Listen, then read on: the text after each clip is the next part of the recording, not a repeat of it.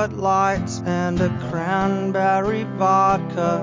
Marilyn Monroe dances dirty with Darth Vader. James Dean holds hands with the Cher impersonator. Atlanta, Georgia, Atlanta, Georgia. Rock and roll, hello. Pues hola y bienvenidos al noveno programa de Picheos Salvajes Podcast. Una semana que, pues, muchas cosas de las que comentamos año pasado, eh, la semana pasada, pues, nos sorprenden, ¿no? Esa racha negativa de Los Ángeles Dodgers, que nadie se la esperaba.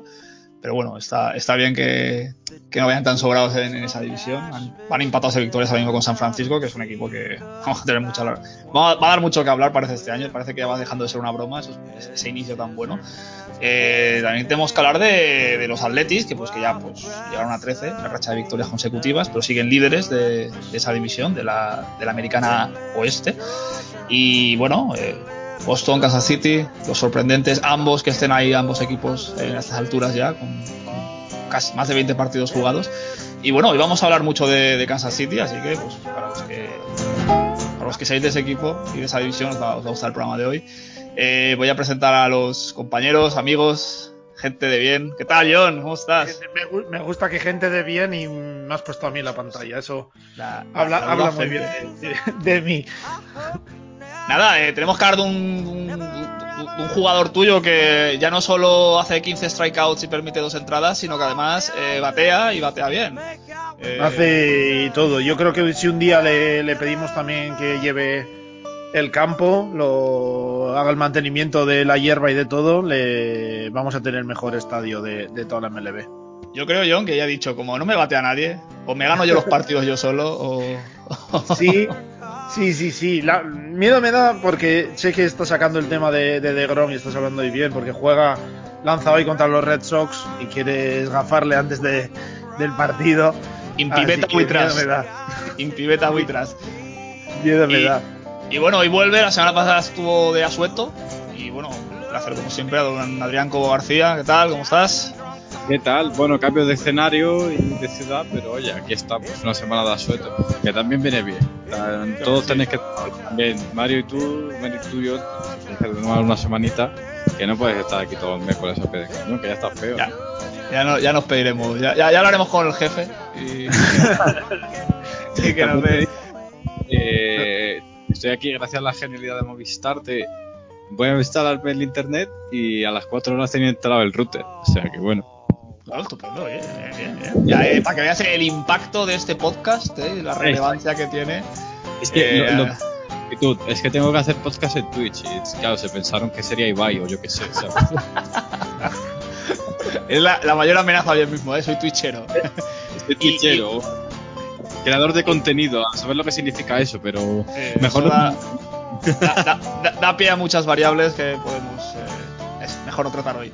Eh, y bueno, hoy eh, tenemos por primera vez en este podcast cruzamos el océano y nos vamos muy lejos, nos vamos a Venezuela. Y pues para mí es un honor presentar al invitado de hoy, don Carlos Parra Machado. ¿Qué tal, Carlos? ¿Cómo estás? Hola, ¿cómo están ustedes? Bienvenido, eh, agradecido de ser recibido en este eh, podcast. Bueno, a ti te conocía mucha gente, pero bueno, para hablar un poco por encima, eres de Maracaibo, donde Luis Aparicio, eres abogado, escribes en las bases llenas, seguidor de los Royals desde hace más de 40 años y eres el beat writer en las bases llenas de los Kansas City Royals. Y bueno, para el que no lo sepa, tienes contacto directo con un señor llamado Salvador Pérez y Carlos Santana y todos estos jugadores tan maravillosos de tu equipo, lo cual te convierte en un ser superior aquí en este programa, que lo sepas. No, bueno, sí, me ha tocado en suerte poder interactuar con ellos. Eh, participo en las conferencias que previa o posterior a los juegos tiene habilitadas los Royals y me ha tocado en chance poder hacerle preguntas a, a los jugadores latinos de los Royals, donde obviamente Salvador Pérez, Carlos Santana, Jorge Soler son los que más destacan, pero también he tenido oportunidad de interactuar con el manager Mike Matini, con Mike Minor, con Danny Duffy, con Stephen Barlow, con Greg Holland, etcétera.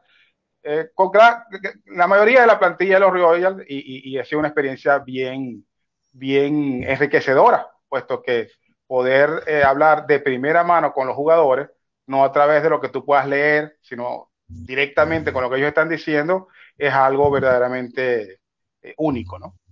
A ver si nosotros algún día podemos llegar a ese, a ese nivel de poder traer a alguien al programa. Eh, mira, hay un tema que te voy a preguntar a ti, ya verás por qué, y a lo mejor no, no te hace mucha gracia, Carlos, y es que, bueno, aquí en el primer programa, eh, jugador de los Baltimore Orioles, equipo de, de Adrián Cobo, eh, era un partido a 7 innings, Justin Means y consiguió un hit. Y aquí comentábamos, ¿qué pasará si algún día un equipo, eh, a un partido a 7 entradas, pues hay un hecho relevante como puede ser un no-hit un perfect game? Y bueno, sé que tú, como aficionado de los Royals, tienes una relación amor-odio con Madison Garner, al cual aquí pusimos a parir la semana pasada. Y, y claro, para el que no esté en contexto, eh, la parte del amor por el amor que tienes a este deporte y pues una actuación histórica como fue aquel séptimo partido del año 2014. Y, y odio porque, porque bueno, fue, fue algo demasiado superior para tu equipo. Pero bueno, eh, spoiler alert, al año siguiente pudisteis ganar, para que nadie sufra por ti. Pero quería preguntarte que, ¿cómo ves esto? No solo en la figura de Von Garner, sino esto cara a la MLB lo ha destacado como no un no-hitter, sino como un hecho destacable, ¿no? Como un notable, achievement, que dicen. Hmm. Y quería saber tu opinión. Carlos. Bueno, no, con respecto, como tú bien dices, con Madison Bongarder, no, no, tengo una relación amor-odio. Todavía tengo pesadillas de ese séptimo inning cuando releva después de haber ganado el juego anterior y, nos, evita que los Royals puedan empatar. Pero bueno, nada, pues estaba en su momento de gloria el zurdo. En ese momento los gigantes de San Francisco, a partir del año pasado con los Demons de, de Arizona. Pero me gusta porque está resurgiendo su carrera bastante mediocre le había ido con los Arizona el año pasado y esta temporada tampoco lo llevaba muy bien, pero la actuación que tuvo en su último partido, en el cual pudo maniatar a los Bravos Atlanta 7 a 0, eh, le da, a entender de que Bongarde todavía tiene eh, gasolina en el tanque. Eh, lo curioso es que eso fue parte de un doble desafío en el cual ambos juegos fueron ganados por los, los equipo Arizona, ambos por blanqueos y en el cual hubo un solo hit porque en el primer partido de esa doble tanda, solamente eh, Freddy Freeman fue el único que pudo envasarse por sencillo eh, por el equipo de Atlanta. Ahora, en, en, en lo que se refiere a, a Bongarde, él no permitió, sino simplemente se envasó un, un, jugador por error, o sea que estuvo a punto de ser inclusive un juego perfecto. Sí. Pero nada de eso, ni perfecto, ni no, no run, nada, porque eh, a raíz de una definición que se hizo ya hace 30 años, o pedido del comisionado de ese entonces, Faye Vincent, a un comisionado, a una comisión de expertos de estadísticas de béisbol, se definió que para que podamos estar hablando de un juego perfecto o de un eh, juego sin, sin carrera, tenía que durar nueve innings el partido y ser ganado por el equipo del lanzador o los lanzadores que hicieran esa, esa hazaña, ¿no? De, entonces, de un plumazo, aquellos juegos eh, perfectos o juegos eh, sin hit que duraron menos de nueve innings, derivados de que se suspendió el juego por lluvia o cualquier condición eh, eh, X que impidió, pero el juego fue legal, fue más allá de cinco, de cinco innings, sin carrera, o pero aún sin que nadie llegara ni siquiera a la primera base, en caso de un perfecto, dejaran de ser considerados como tal.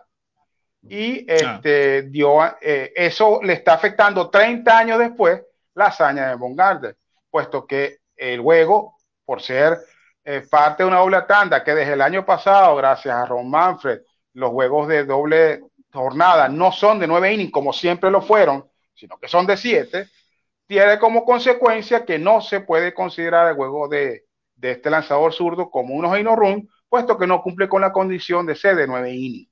Y el, la de, lo que le han dado no como alternativa es que es un hecho notable, un partido sí, notable.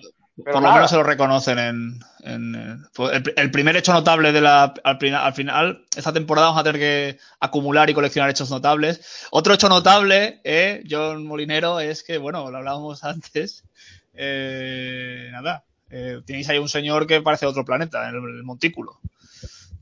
Sí no sé eh, yo creo que llega un punto en el que se acaban los calificativos porque al final eso parece que en cada partido se va superando. Tenía su récord de personal de strikeouts en un partido en 14 que creo que luego lo hace un par de, de salidas.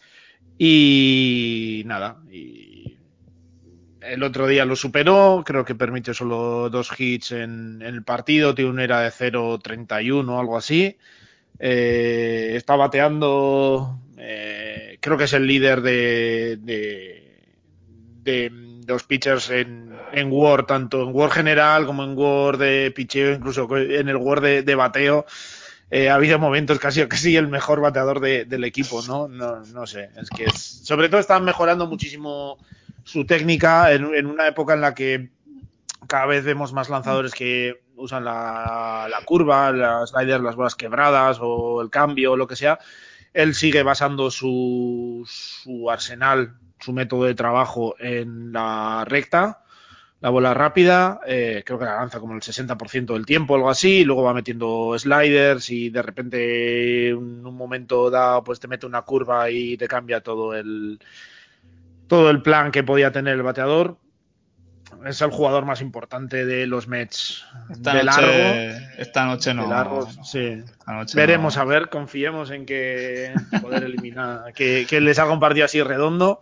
Se podrá ver el inicio más o menos porque empieza el partido creo que a una hora, bueno, decente, no, no pronto, pero bueno. Y no sé, es que llega un momento que se acaban los calificativos con DeGrom. Sigue mejorando la velocidad de su recta desde los últimos cuatro o cinco años ha ido mejorando todos los años, eh, 90 y tanto, no, o sea, 94, 96, 97, 98, ahora creo que estaba de media hace un partido 2 en 99.1 de, de, media de, de la de, bola Desayuna lo mismo que Nelson Cruz, eh, va, va, va, para arriba con los años. El, el, otro día no sé dónde leí, era curioso porque debe ser tres meses más joven que Kershaw. Y Mira. Kershaw tiene una carrera mucho más. Eh... Lo que pasa que de Grom, otra de las cosas que tiene, él eh, en el instituto juega de, de, shortstop, en la universidad empezó jugando también, luego le cambiaron, él no quería lanzar, pero bueno, le convencieron, eh, porque le pidieron salir en un partido expresamente, luego le convencieron de que siguiera porque lo estaba haciendo bien, luego pasó por Tomillón, al final. Pues para cuando pudo debutar, pues ya tenía una edad y ya me parece que llevaba un par de Youngs. Kershaw algún Sayón. Y pues es que no sé, ahora mismo para mí, y creo que en este caso no me llevan los colores, para mí es el mejor lanzador que hay en la MLB con bastante diferencia. Es, es lícito que lo pienses porque creo que con es todo esto y el, seis carreras, lanzará dos tercios de, no, no. carreras y, y a descansar. Ya se, ya se a los Red Sox a Yolito, espero que no le pase lo mismo. Bueno, yo espero que le pase, espero que tú no lo. Bueno, en fin, ya me entiendes. Eh, y bueno, Adrián Cobo, que está aquí también, eh, había un equipo muy simpático que todo el mundo estaba viendo a ver si llegaba a las 20 victorias seguidas otra vez, Moneyball tal, y llegan los Orioles, ¿no? Ese equipo. Eh, el equipo de The Wire y, y, y destroza, ¿no? Esa, esa racha y ese, esa esa, ese momento idílico, ¿no? De, de, de los Athletics. Eh, nada, cuéntanos un poco, Adri, ¿cómo, va, cómo van esos Orioles y esa racha destrozada a los Athletics? A ver, eh, está guay que tu equipo rompa la racha y al mismo tiempo mal, porque quedas como el villano, ¿no? Pero, oye, eh, eh, no, no venimos a quedar bien al mundo, venimos a hacer nuestro trabajo, ¿no? Y tu trabajo era ganar, que también podrías haber ganado dos días antes, ¿eh? que no, no pasa nada. Pero, oye, pues bueno, pues sale el partido, ganas y ya está un poco sin, un poco sin más, ¿no? Pero es verdad que, que bueno, pues eh, los Orioles van bastante de, de capa caída. Eh, empezamos 3-0 y ya vamos 9-11. O sea, la, la, racha es bastante tal. Ahora vienen tres partidos contra los Yankees, o cuatro, no me acuerdo, creo que la 6 de 3. Y tal, y, y bueno, pero acabar la racha simplemente es un hecho circunstancial, ¿no? Yo creo que, que, una racha de 14 ya es suficientemente notable como para darle después, de ese, después de ese comienzo tan, claro, tan malo que tuvieron los Athletics. Eh, además, eh, dijimos, este equipo pinta muy feo, pero al final acabaron haciendo lo. Mmm, pues no sé, o sea, acabaron siendo la wildcard, ¿no? Porque. Esa, ese, ese, ese, es un puesto asignado ya en la, en la americana. Acabaron haciendo wildcard, pero. Pero bueno, al final es eso, que, que son un, un, equipo que, que, que, ha cambiado y está haciendo la, las cosas eh, muy bien y que, oye, vamos a ver lo que, lo que le dura, pero con ese comienzo que tuvieron, 0-6 creo, ¿no? Que, que, empezaron. Sí. Y, y bueno, pues ahora pues... Y, Y, y perdiendo 0-9, o sea, por, por 9, por 8, por 7 carreras, lo comentó el otro día Luisja. Pues bueno, es bueno que, que estén ahí, porque claro, la Wildcard tienen que jugarla, tienen que ganar partidos para llegar a la Wildcard. Se han recuperado desde, desde cero, ¿no? Y, y oye, pues, pues está bien. Es, eh, bueno, un buen partido de Mims, eh, incluso también Luzardo hizo un buen partido, pero lo tira un poco el bullpen y ya se, se va la racha, pero bueno, ese es béisbol, al final los buenos ganan el 60% de los partidos, ¿sabes? Es que es la particularidad de este deporte. Eh, don Carlos, eh, a principio de temporada, Fangraphs le daba un 5% a los Kansas City Royals de llegar a playoff, un 5%. Con todo el respeto, era lógico pensar que eso era pues una cifra adecuada, ¿no? Pero bueno, aquí estamos, 22 partidos, 14-8, eh, 95 carreras anotadas, 92 permitidas, es decir, que es un equipo pues muy equilibrado, ¿no? En ese aspecto, ni gana por mucho ni pierde por mucho. Y bueno, este año cuando renovaron el contrato más grande de la historia a Salvador Pérez, ¿no? Aquí hablábamos mucho de que si era por los servicios prestados, si era más un homenaje, si era para nada, el rendimiento que está mostrando va acorde al contrato que le han firmado.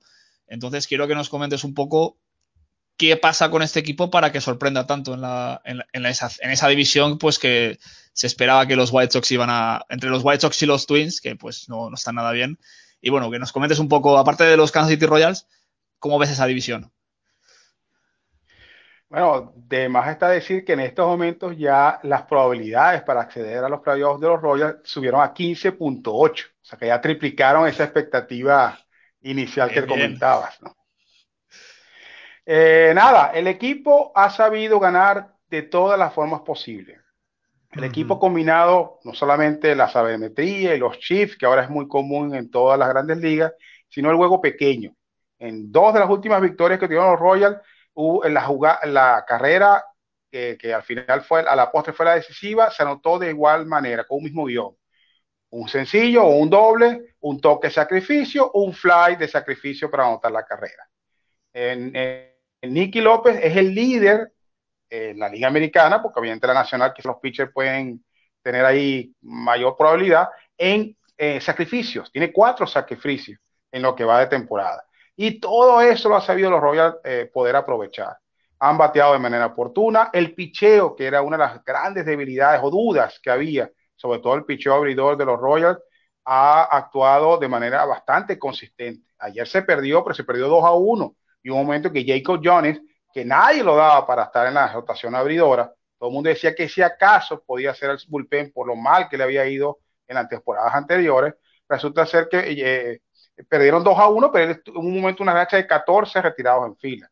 Y los relevistas lo han hecho excelentemente. Y ahí prácticamente un, no hay cerrador, sino que son cerradores por comité, puesto que a pesar de que el oficial cerrador al inicio de la temporada, según el Deep Chart, era Greg Holland, y efectivamente lleva, es el co-líder de la categoría en el equipo con dos rescates, resulta ser que hasta seis jugadores, fiches de los Royals, han eh, salvado juego.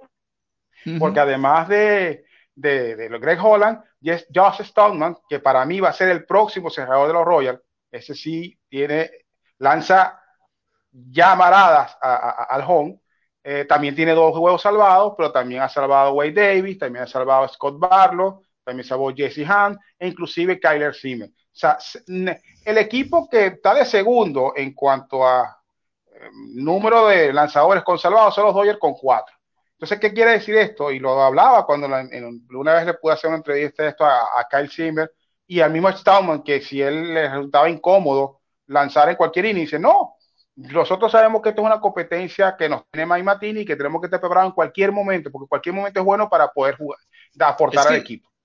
Ya, ya se está como, viendo como, que, como que ya es más habitual. O sea, como cerrador.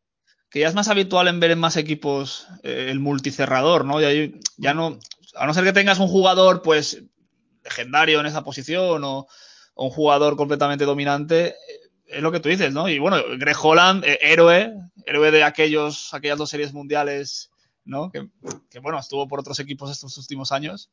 Y es bueno ver jugadores. El año pasado se retiró Alex Gordon. Y creo que solo quedan Salvador Pérez y él, ¿no? Que supongo que en la no, de Kansas City. Queda, perdón, queda, quedan también eh, de, de, los originales que han continuado con el equipo desde esa fecha para acá, están solamente Sabor Pérez y Danny Duffy. Pero resulta ser que el Duffy, año correcto. pasado y este año re- rescataron a tres de esos, de esos veteranos. Greg Holland el año pasado, que entró con un contrato de liga menor y pudo hacer el equipo y lo hizo bastante bien. Y este año Wade Davis y Jared Dyson, que también eh, formaron parte del equipo en 14 y 15 y que ahora están nuevamente con, en, en el roster de los Royals eh, dando su aporte. Dyson, ustedes saben que es un jugador muy veloz, eh, un, cuarto outfielder, él casi nunca es el que abre los juegos, pero siempre el momento que requieren un robo de base, ahí lo colocan en las bases y el veterano realice su trabajo. O sea que han combinado veteranos con, con jóvenes y, y- están dando este resultado. Hablando de veteranos, este, hace poco, hace apenas un par de días, Salvador Pérez logró su, su partido número 1000, eh, con lo cual eh, se convierte en el decimotercer jugador de los Reales en llegar a esa cifra con el equipo. Y además es el sexto eh, catcher activo que tiene mil encuentros. Esa lista obviamente la lidera Yadier Molina con 2043 encuentros. Ah, lamentablemente ahorita está lesionado. Después está Kurt Suzuki con 1523, Buster Posey con 1272, Jonathan Lucroy con 1208 y Alex Ávila con 1022. Y Salvador Pérez ahora con el de ayer fueron 1001, pero está logrando otro elemento más para ser considerado no solamente como parte del Hall de la Fama de los Royals, en el que seguramente entrará, y cuidado si no el número 13 no lo va a usar más nadie después de Salvador, sino empezando a, a armar su caso para un eventual, todavía falta mucho, eh, candidatura a Cooperstown, que obviamente siguiendo los pasos del perfil de Yadier Molina. Eh, si, si yo no, Adri, tenéis alguna pregunta. Sí, yo le quería preguntar a Carlos, porque mm, aparte de, de Salvador Pérez, que como tú dices, yo creo que es, va a tener seguro consideraciones, eh, al Hall de la Fama de, mm, de los Royals, han, pues retiro del número, etcétera, por todo lo que significa, yo creo, además, más allá de los números en sí, de todo el liderazgo que ha aportado al equipo, eh, la, la buena, el buen inicio de temporada que ha tenido. Carlos Santana quizás con sus home runs y, y pues eso, algún lanzador como puede ser Duffy, etcétera. Parece más una labor de, equipo, ¿no? Eh, porque estoy viendo aquí en los rankings eh, estadísticos, en general, quitando home runs y, y porcentaje de envasado del OVP, que curioso porque son dos, dos eh, estadísticas bastante diferenciadas que están quizás un poquito abajo. En todo se mueven en torno a la media de, de la liga, en, entre el puesto 10 y 20. Parece que es una labor de equipo, porque si ves las estadísticas individuales, tampoco es que nadie destaque sobremanera o que tenga un, nivel de destacar extremo. Y quería saber también si crees que esto es sostenible eh, en el tiempo también dentro de, de la división. Bueno, obviamente estamos, la temporada es muy joven, apenas estamos finalizando el mes de abril, todavía quedan cinco meses de temporada, son muchos los enfrentamientos que va a haber contra rivales importantes. La próxima semana a Kansas City le toca recibir a los indios de Cleveland y a los Media Blancas de Chicago de manera consecutiva. Y este fin de semana, a partir del viernes, juegan tres encuentros en Minneapolis contra los mellizos. Si de esos 12, eso va a haber eh, 10 encuentros, pueden salir con un récord positivo, yo te diría que sí, que sí lo van a mantener puesto que sería un golpe de autoridad ante los rivales más fuertes que tiene la división. En estos momentos, para mí, el gran mérito lo tiene Mike Martini. Mike Martini ha sabido amalgamar las limitaciones que tienen los Royals, porque es evidente que las tienen, pero aprovechando cada una de las oportunidades que se le presentan. Y como tú bien decías, eh, no hay, digamos, jugadores de los Royals que estén dominando algunas estadísticas importantes, salvo Danny Duffy. Danny Duffy mm, tiene una sí. Eh, efectividad de 0.38 Solamente ha permitido una carrera limpia en 23 episodios de actuación. El veterano de 32 años es reconocible, puesto que Danny Duffy nunca ha sido caracterizado por ser el líder de una rotación, pero este año está verdaderamente intraficable. Y otro elemento también importante con los Royals se llama Whit Merrifield. Whit Merrifield, que tiene una cadena de 318 juegos seguidos jugando, es la cadena activa más eh, más grande que hay en estos momentos en las grandes ligas, todavía muy lejos del caballo de hierro. Eh, bueno, es un jugador. Eso, eso pasa, que... pasaron milenios sin que se vaya. Ah, sí, sí. es un jugador que siempre está en las bases. Es el jugador del 2018 para acá que más hit ha conectado en las grandes ligas y verdaderamente es frecuente en los juegos en los que tiene multi-hit. y es el abridor de los Royals. Él, de principio, Mm. estaba previsto para que fuera outfielder, pero ante la lesión de Mondesi, la mala, el, mala- la- el mal sprint training que tuvo Nicky López, fue colocado en la segunda base y de ahí no lo está sacando nadie. Whit Merrifield, como vaya Whit Merrifield, va a ir los Royals de Kansas City. Yo entiendo que Salvador Pérez, Carlos Santana eh, son estrellas rutilantes, pero el constante, el que te va a el, el que es, forma parte de los rallies del equipo, en la gran mayoría de las ocasiones se llama Whit Merrifield.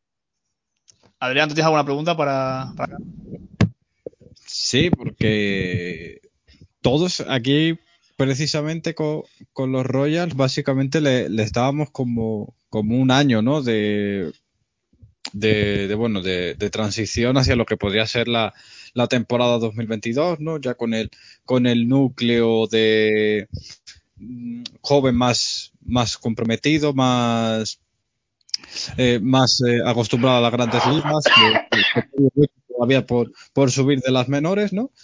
Y, me está recordando un poco, no sé si lo ves de la misma manera, como los Braves hace un par de años, ¿no? Que todos veíamos que, que eran un equipo que podían llegar a, a empezar a competir a lo mejor en, a partir de, 2000 de la temporada 2020, 2021, ¿no? De las que estamos y que se plantaron en 2018 y se convirtieron en y 2019 en un equipo absolutamente dominante ganador y que ha llegado a la, a la final de, de conferencia. Si, si crees que, que podría ser un caso similar a- a- al de Kansas, porque me está recordando eso, ¿no? Un equipo que todavía incluso le quedan bastantes piezas por, por subir de las menores, que todavía tiene cosas por traspasar y a lo mejor dinero que gastar. Eh, y que se, ha adelantado un poco ese presumible año bueno que podían tener. Eh, sí, de hecho, una de las cosas que, que era una tarea pendiente cuando hicieron una extensión de Hunter Dossier, que no estoy tan de acuerdo con ella, pero bueno, la, la era qué pasaba con Salvador Pérez.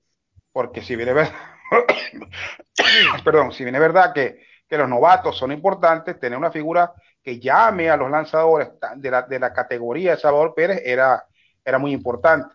Con la extensión de Salvador Pérez están dando un paso adelante para decir no, nosotros queremos competir y tenemos un líder para ello.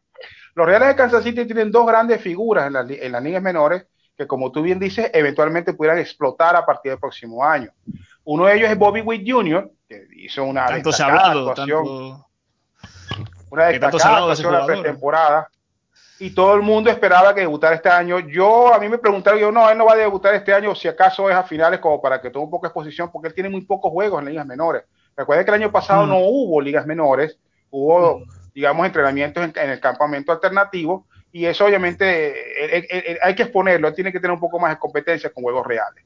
Y el otro es Asa Lacey, que ese inclusive está más crudo. Pues ese fue el draft, eh, la cuarta selección general y la primera de los Royals en el draft del año pasado, y todo el mundo dice que ese es un nuevo Clayton Kershaw.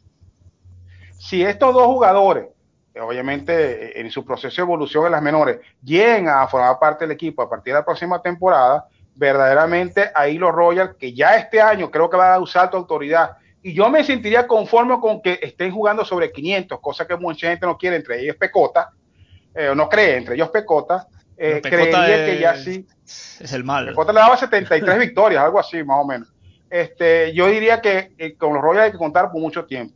Estamos hablando de un equipo que, que, quedó prácticamente desmantelado después de la victoria de 2015, cuando salió el Lorenzo Kane, salió Eric Hosmer, salió Mike Mustaka, salieron los lanzadores, en fin, pero que, aún ha están, podido... que te interrumpa, aún están jugando a muy buen nivel.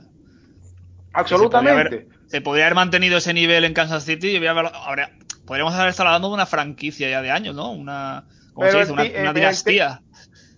Pero el tema es el tema presupuestario. Lo, ellos eran jugadores que ya estaban pasando a, la, a, a, a, su primer gran contrato como agente libre y los Royals no tenían el suficiente dinero como para poder apostar a ellos. Acuérdense que en el 2015 los Royals todavía eran de eh, propiedad de David Glass, que era un propietario, si se quiere, un poco no muy amigo de inversiones. A partir del año pasado los compró eh, un grupo de inversores donde estaba el señor Sherman, Rick Sherman, es, el, es el, la cara visible del equipo, inclusive hasta Patrick Mahon es, es, parte de los accionistas minoritarios del club. Y este, esta temporada muerta sí hicieron, eh, digamos, dentro de sus limitaciones, porque sigue siendo un equipo con limitaciones presupuestarias, pero sí apostaron bastante fuerte. Apostaron por Carlos Santana, mm. por Mike Minor, inclusive trajeron un cambio bastante agresivo que todavía no creo que ha tenido la producción necesaria, el, fruto necesario con Andrew Benintendi, que se lo trajeron de, Quería preguntarte, quería preguntarte por él también. Yo tenía, tenía dos preguntas. Una era Benintendi y la otra era qué le pasa a los Twins, porque todas esas victorias que no están ganando ellos, supongo que os las estáis llevando vosotros, pero que un equipo como los Minnesota Twins vayan 7-15 no deja de sorprender. Para mí es la peor sorpresa de la liga a día de hoy. Sí, efectivamente, sorpresa que a mí me, trae muy contento, porque obviamente creería que es el equipo más fuerte desde el punto de vista ofensivo que tiene las grandes ligas, pero actuaciones tan malas como la de Kenta Maeda y como la de Ale Colomé, obviamente con eso no vas a poder hacer nada, ¿no? Eh, de verdad que eh, te diría que los, los Twins tienen material como para salir de ese bache. Insisto, la temporada es muy corta como para poder ya estar sentenciando quién quede y quién no. Bueno, a principio de temporada, con las cero victorias y seis derrotas de los Atléticos, decíamos que era una catástrofe y mira lo que ha pasado con ellos. O lo mismo se decía de los Medias Rojas, que el año pasado venían muy mal, perdieron su primera serie en casa barrido por los Orioles y todo el mundo decía otro año de decisión para los Medias Rojas y están ganando. Entonces, nos podemos ir a nos podemos ir a Washington el año pasado, hace dos años, que empezaron 19-31.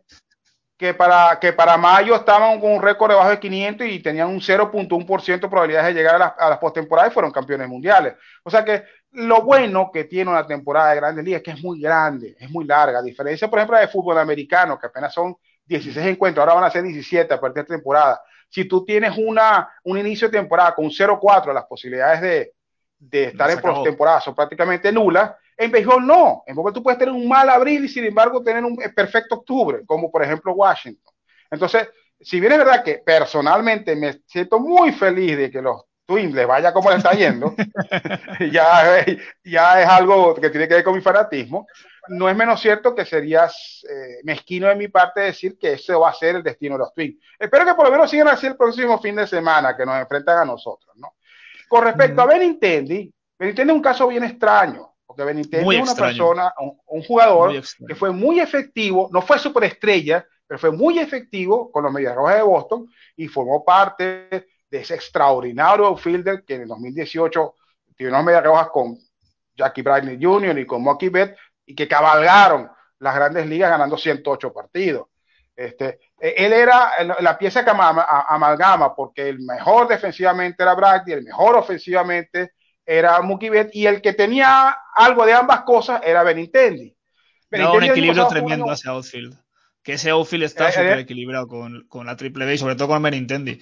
Que icónicas agarradas que hacía que parecían imposibles eh, y aquel año estaba muy bien. Y luego el bate producía también.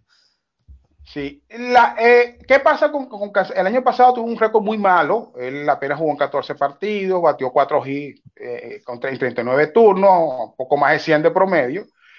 Eh, y, de verdad que este era un año de recuperación. Eh, este año con los Royals empezó también muy mal.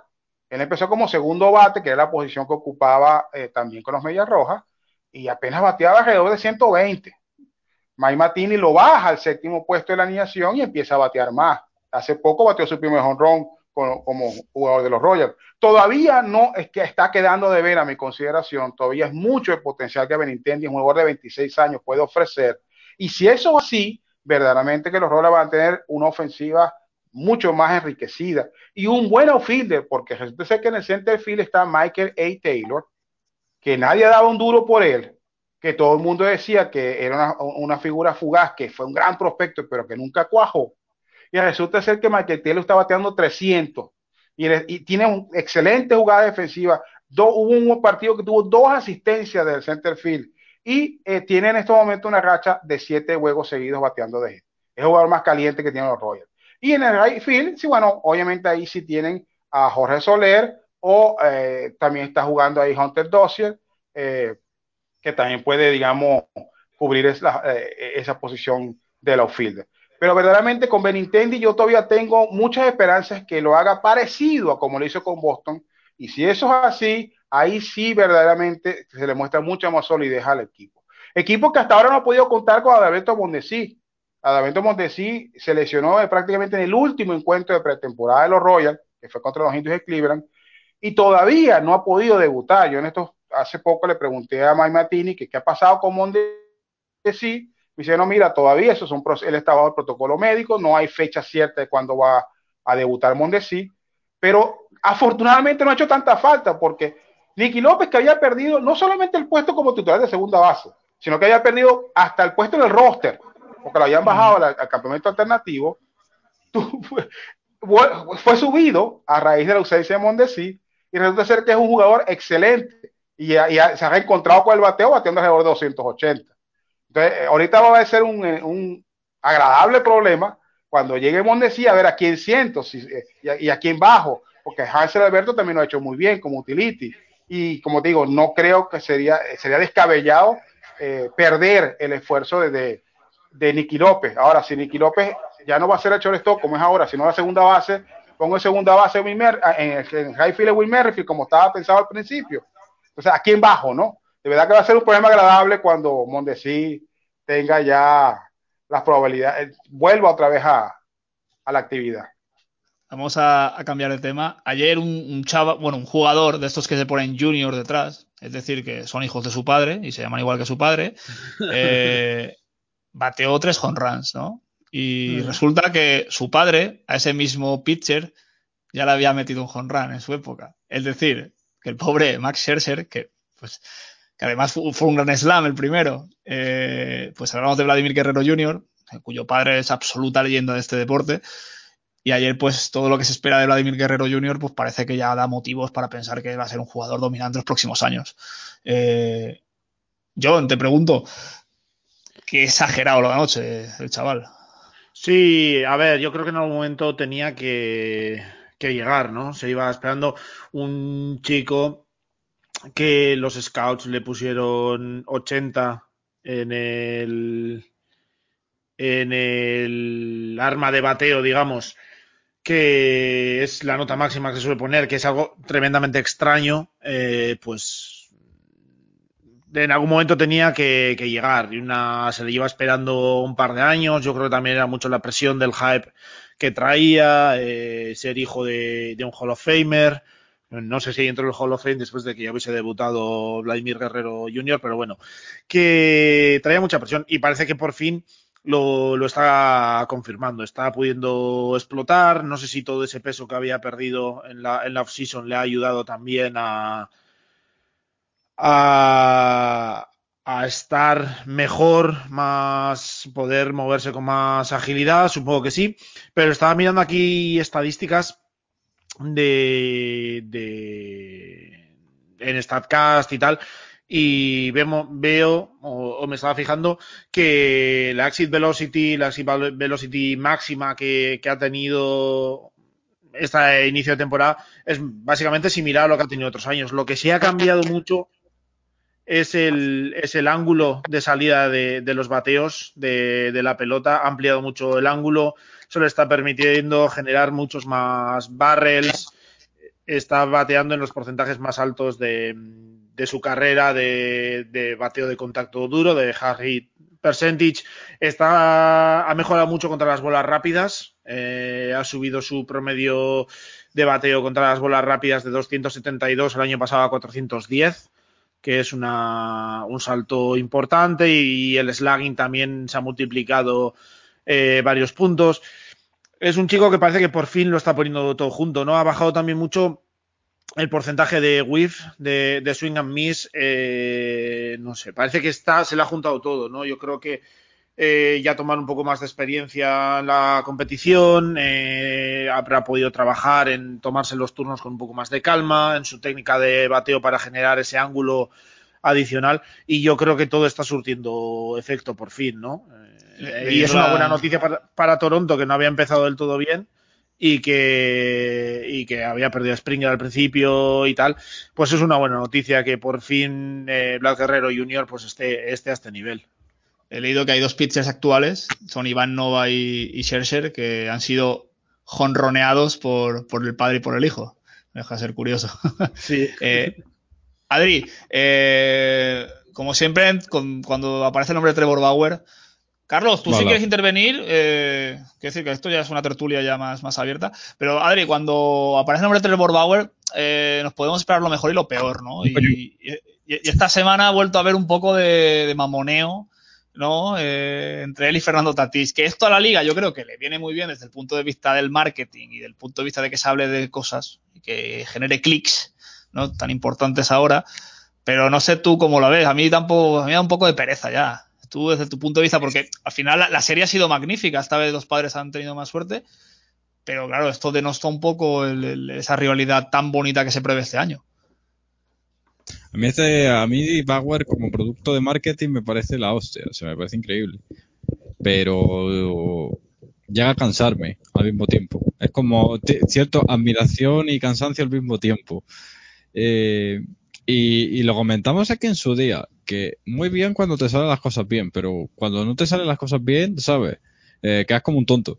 Y es lo que, lo que le pasa a Bauer, ¿no? Pero bueno, de eso también vive él y la, y la NFL y la, perdón, la MLB está mm, encantada con todos los clics, todos los likes, toda la polémica y toda la atención mediática que recibe Bauer y, y, las polémicas que crea. O sea, tampoco nos vamos aquí a engañar y vamos a, a, darnos golpes de pecho innecesarios cuando lo que la realidad es que la MLB está encantada con que con, que esto ocurra.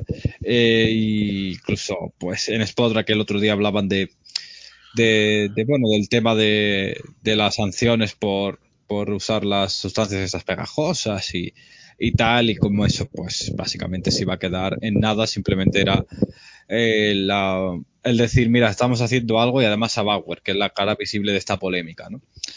Y yo, a ver, a mí me parece una chorrada todo lo que pasa con, con, con este, ¿no? Con, con, Bauer y Tatis porque hacen un home y ya está, ¿sabes? Es que me han robado las señales, es que tal. Mira, eh, de, de, hecho Rosenthal al día siguiente habla con el tres catchers y dice, ¿le han robado las señales? Dice, no. Y dice, si se la han robado, pues mala suerte. Y que se han más espabilado Will Smith, ¿sabes?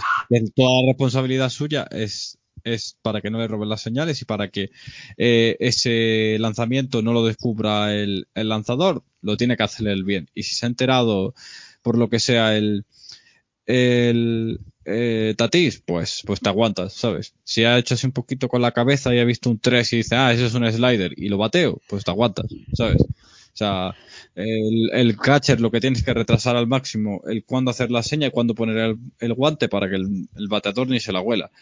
Eh, ¿Es una regla no escrita? ¿Es que no sé qué? Bueno, pues sí, eh, hay que tener más caballerosidad a lo mejor y no miras para atrás, pues también. Pero de ahí a, buah, robar señales y hablar otra vez de los astros, que madre mía, ese señor con, y no sé qué, que es que... Y no un poco sé pereza, la, sí. Que con, lo, con, los astros y ya el temita este que llevamos ya dos años con lo mismo. Y tal, ya es que da pereza. Pero bueno, es eso, es eh, el mundo en el que vivimos, por desgracia, es ese. Si tú haces algo polémico, estás en el atolladero. Fin. Y Bauer sabe que diciéndole, ja, me ha las señales y que Tatis le, le mande un meme, pues genera más impacto de todo lo que hace Mike Trout en toda la temporada. Y él es para, para es, él.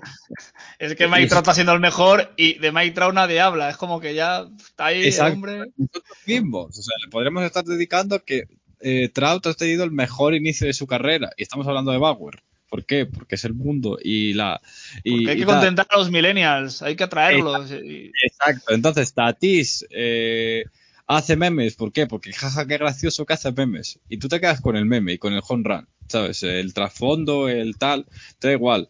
Y es lo que hay. Al final, eh, hasta que no se solucione, se cambie el chip, el paradigma, pues eso es lo que, lo que hay. Y oye, también vamos a conocer una cosa Bauer y a Tatis, que saben el mundo en el que, se, en el que viven y saben cómo pueden ganar dinero con eso y lo aprovechan. Así que por mí, ahí mmm, no, no, tengo nada más que reprocharles, ¿sabes? A ellos yo dos. Creo que, yo, creo que al final, Adri, al final vamos a dejar hablar de esto por, por cansancio. Por decir, ya. Sí, llegará. Esto está claro, llegará un día en el que a Bauer le hagan, le hagan un diolito y en, y en un auto le hagan ocho carreras y se acabará el meme y la polémica y ya está, ¿sabes? Llegará ese día. Ahora, eh, yo les digo te... algo, ¿no? Yo, sí. yo, yo, les digo algo, perdóneme que, que me interrumpa. Ah, absoluto, absoluto, Carlos. Yo, yo creo que ese tiene que ser el nuevo béisbol. O sea, vuelvo otra vez y tomo que referencia al fútbol americano. El fútbol americano más bien hasta sanciona por conducta antideportiva con todas las celebraciones que hacen. Son, son memorables y de hecho hay concursos de cuál es el, el touchdown que se celebra mejor. Y eso forma parte del juego, nos guste o no nos guste. ¿Qué es lo que se le ha afectado, lo que ha afectado a las audiencias en el béisbol en los últimos años? Es que es un deporte aburrido, es que es un deporte de viejos. Y eso es la realidad. Nos, a lo mejor a personas como mi persona, que ya tengo tiempo viendo el béisbol, nos, nos ofende un poco eso, pero nada, eso es lo que hay. Bauer es el más perro caliente que, que de todas las grandes ligas. Y él le encanta eh, y tiene una vida muy activa en las redes sociales. Él lo dijo, y tenía que decirlo, que él no estaba bravo porque Fernando Tatí se burlara de él cuando metió el honrón. ¿Y cómo lo va a hacer se vive burlándose de todo el mundo? A él lo que no le gustó fue al día siguiente cuando aparentemente hubo las imágenes de que Tatí estaba robando señas. Mira, ah, por eso es que lo golpean en el, juego, en el turno siguiente. Pero nada, eso forma parte del béisbol. Y yo creo, tú lo acabas de decir, Mario, hace poco. Mike Trout tiene una temporada como de costumbre de Mike Trout, pero Mike Trout es un tipo muy frío, un tipo muy gris, un tipo que va a pasar a ser el mejor jugador de la Grandes Ligas, pero el menos popular. Porque nadie, nadie habla de Mike Trout. Y todo el mundo dice, qué fastidio, otra vez líder en World. Sí, pero tú no te das cuenta de él. Una leyenda absoluta de este deporte y no hay nada que decir sobre ello. Eh, claro, pero resulta ser que te puedo apostar que vende más camisetas un, un Trevor Bauer, un Fernando Tatí y un Ronald no, en, en, Los Ángeles mismo. En Los Ángeles mismo yo no tengo el nombre, pero seguro que Otani vende muchísimas camisetas. Absolutamente, que esa es otra gran historia que le hace mucho bien al béisbol. Hombre, yo, no estoy, yo, no estoy, al cabo de saber qué tiempo va a durar la bidireccionalidad de, Otani, pero mientras que, que, dure, que, que vamos, vamos, a aprovecharla, porque eso es algo excepcional. Resulta ser que cuando jugó el, día, el lunes, él era el líder de jonrones de la Liga Americana, con siete. Increíble. La última, el último jugador que se montó sobre un montículo y que era líder de su liga en ese momento en jonrones fue Babe Ruth hace 100 años, en junio de 1921. Entonces miren lo extraordinario que es lo que está haciendo Shohei Otani. Porque es que además el tipo no solamente es que se siente la caja, que se para en la caja de bateo, es que batea. Hmm. Es que batea de promedio y batea de jonrones. O sea, no es que está puesto ahí como un Carlos Zambrano u otros pitchers como un Madu que, que se gozaban un mundo cuando, cuando los 200 puntos. No, es que es verdaderamente un peligro con el bate. Y eso es algo irrepetible y hay que disfrutarlo y eso es mercadeable totalmente, mucho más que Trout. Tú, eh, ciertamente te puedo apostar que ahorita la, la, la, la camiseta de, de, Otani debe tener más salida en venta que la de Trout. Hmm, eh, seguro. Otro caso excepcional, otro día hablábamos, hay, dos, hay un pitcher Covin Barnes de, de, los Milwaukee Rivers, que bueno, el otro día tuvo un partido malo contra Trevor Rogers, que es otro pitcher que está dando mucho que hablar con los Marlins. No ganó el partido, pero sigue sin permitir un walk. Eh, también es algo histórico, ¿no? Lo de este jugador. Y bueno, quería esto para los tres. Eh, John, si quieres empezar, eh, ¿qué dos pitchers para el futuro tenemos con estos dos chavales? Y luego ya, si metemos a Kopek, que parece que está volviendo a, pues eso, a jugar el pobre, porque tampoco tuvo muchas oportunidades.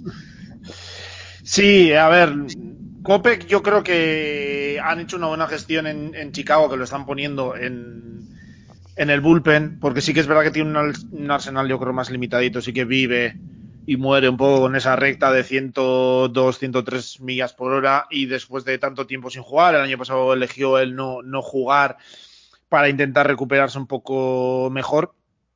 Eh, pues creo que han hecho una buena gestión y veremos si, y evoluciona, ¿no? Eh, es un jugador que llama mucho la atención por su velocidad, también tiene una personalidad un poco llamativa, de esas que, que decíamos como la de Tra eh, Trout, no, perdón, justo hemos dicho que Trout no, eh, Bauer. Eh, Bauer y compañía que llaman mucho la, la, atención, que te puede gustar más o menos, pero desde luego son los nombres de los que más se ha hablado eh, estas últimas eh, semanas. Y luego lo que tú dices, Vance, eh, creo que el otro día le dieron bastante duro los Marlins, pero sí está el récord, ahora mismo está en 49 strikeouts eh, sin, antes de, de, permitir el primer walk.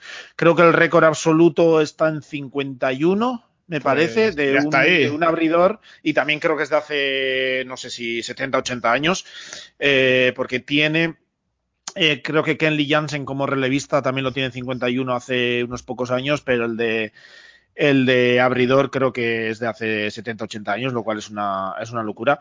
Y sobre Rogers, eh, pues está hablando, le he preguntado al gran experto que tenemos, que es Vicent, a ver qué me, qué me decía. Saludo a mi paisano, hombre, claro que sí. Y, y, lo primero que me ha dicho es que está en modo rookie del año Pero luego eso, me ha pasado aquí un, scouting report y eso, que ha, ha, debido llegar este año, que incluso el propio staff técnico se había sorprendido, que ha subido la velocidad de su bola rápida, que está con un, con un cambio de, de velocidad, que está trabajando en la slider, que se ha presentado en un nivel superlativo con un staff eh, mucho más desarrollado.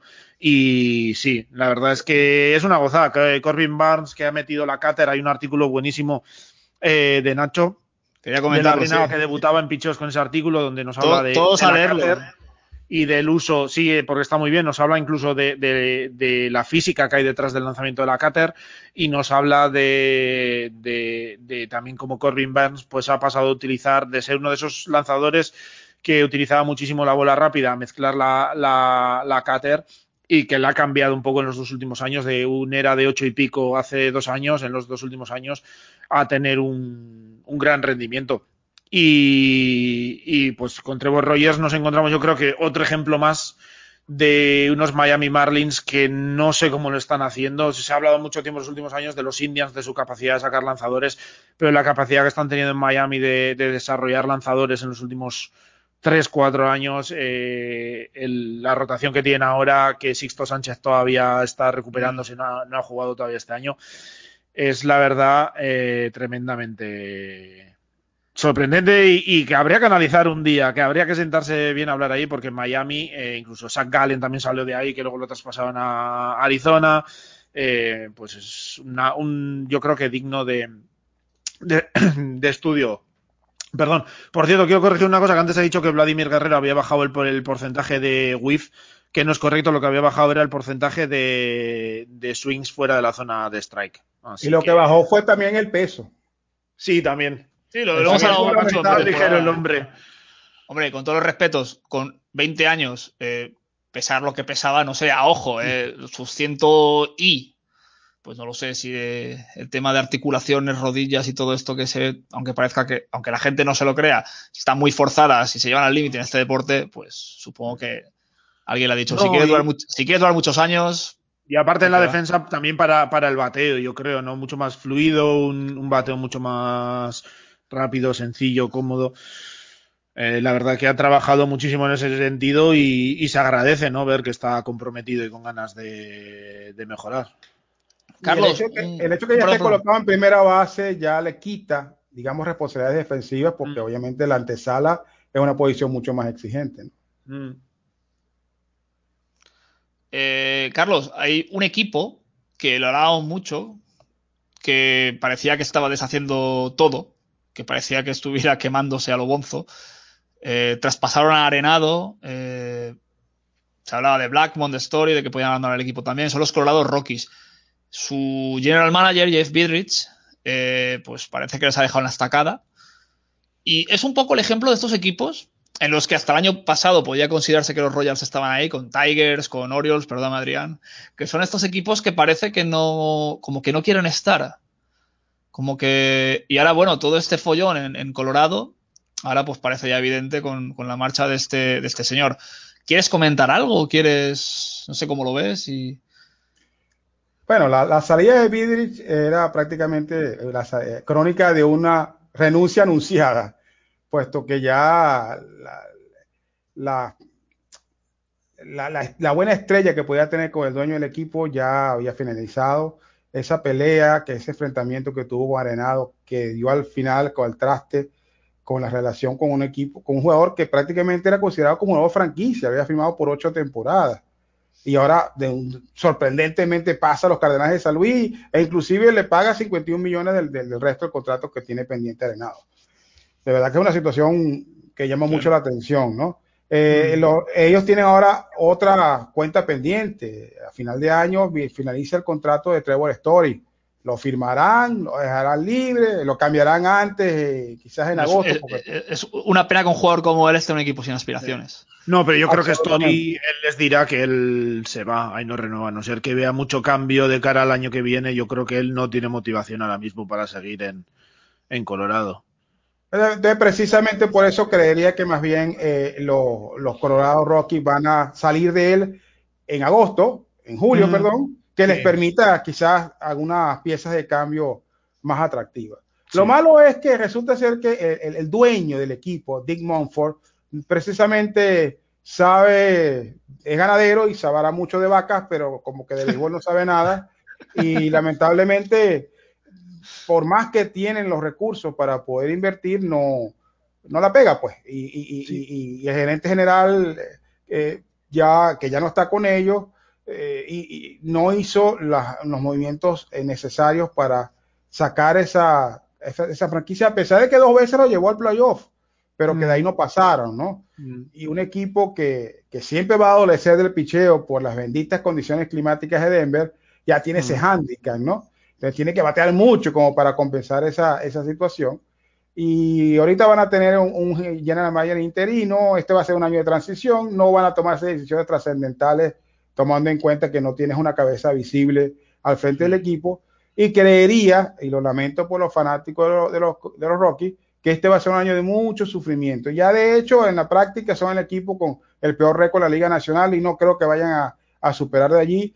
Por si fuera poco, está en una división donde Padres de San Diego, eh, Doya de Los Ángeles y ahora Gigantes de San Francisco, con esa excelente rotación que están mostrando, pareciera que no hubiera mucho que, que aspirar y, y esas enfrenta esos 19 enfrentamientos que van a tener con estos tres equipos van a ser de mucho sufrimiento para los Colorado Rockies.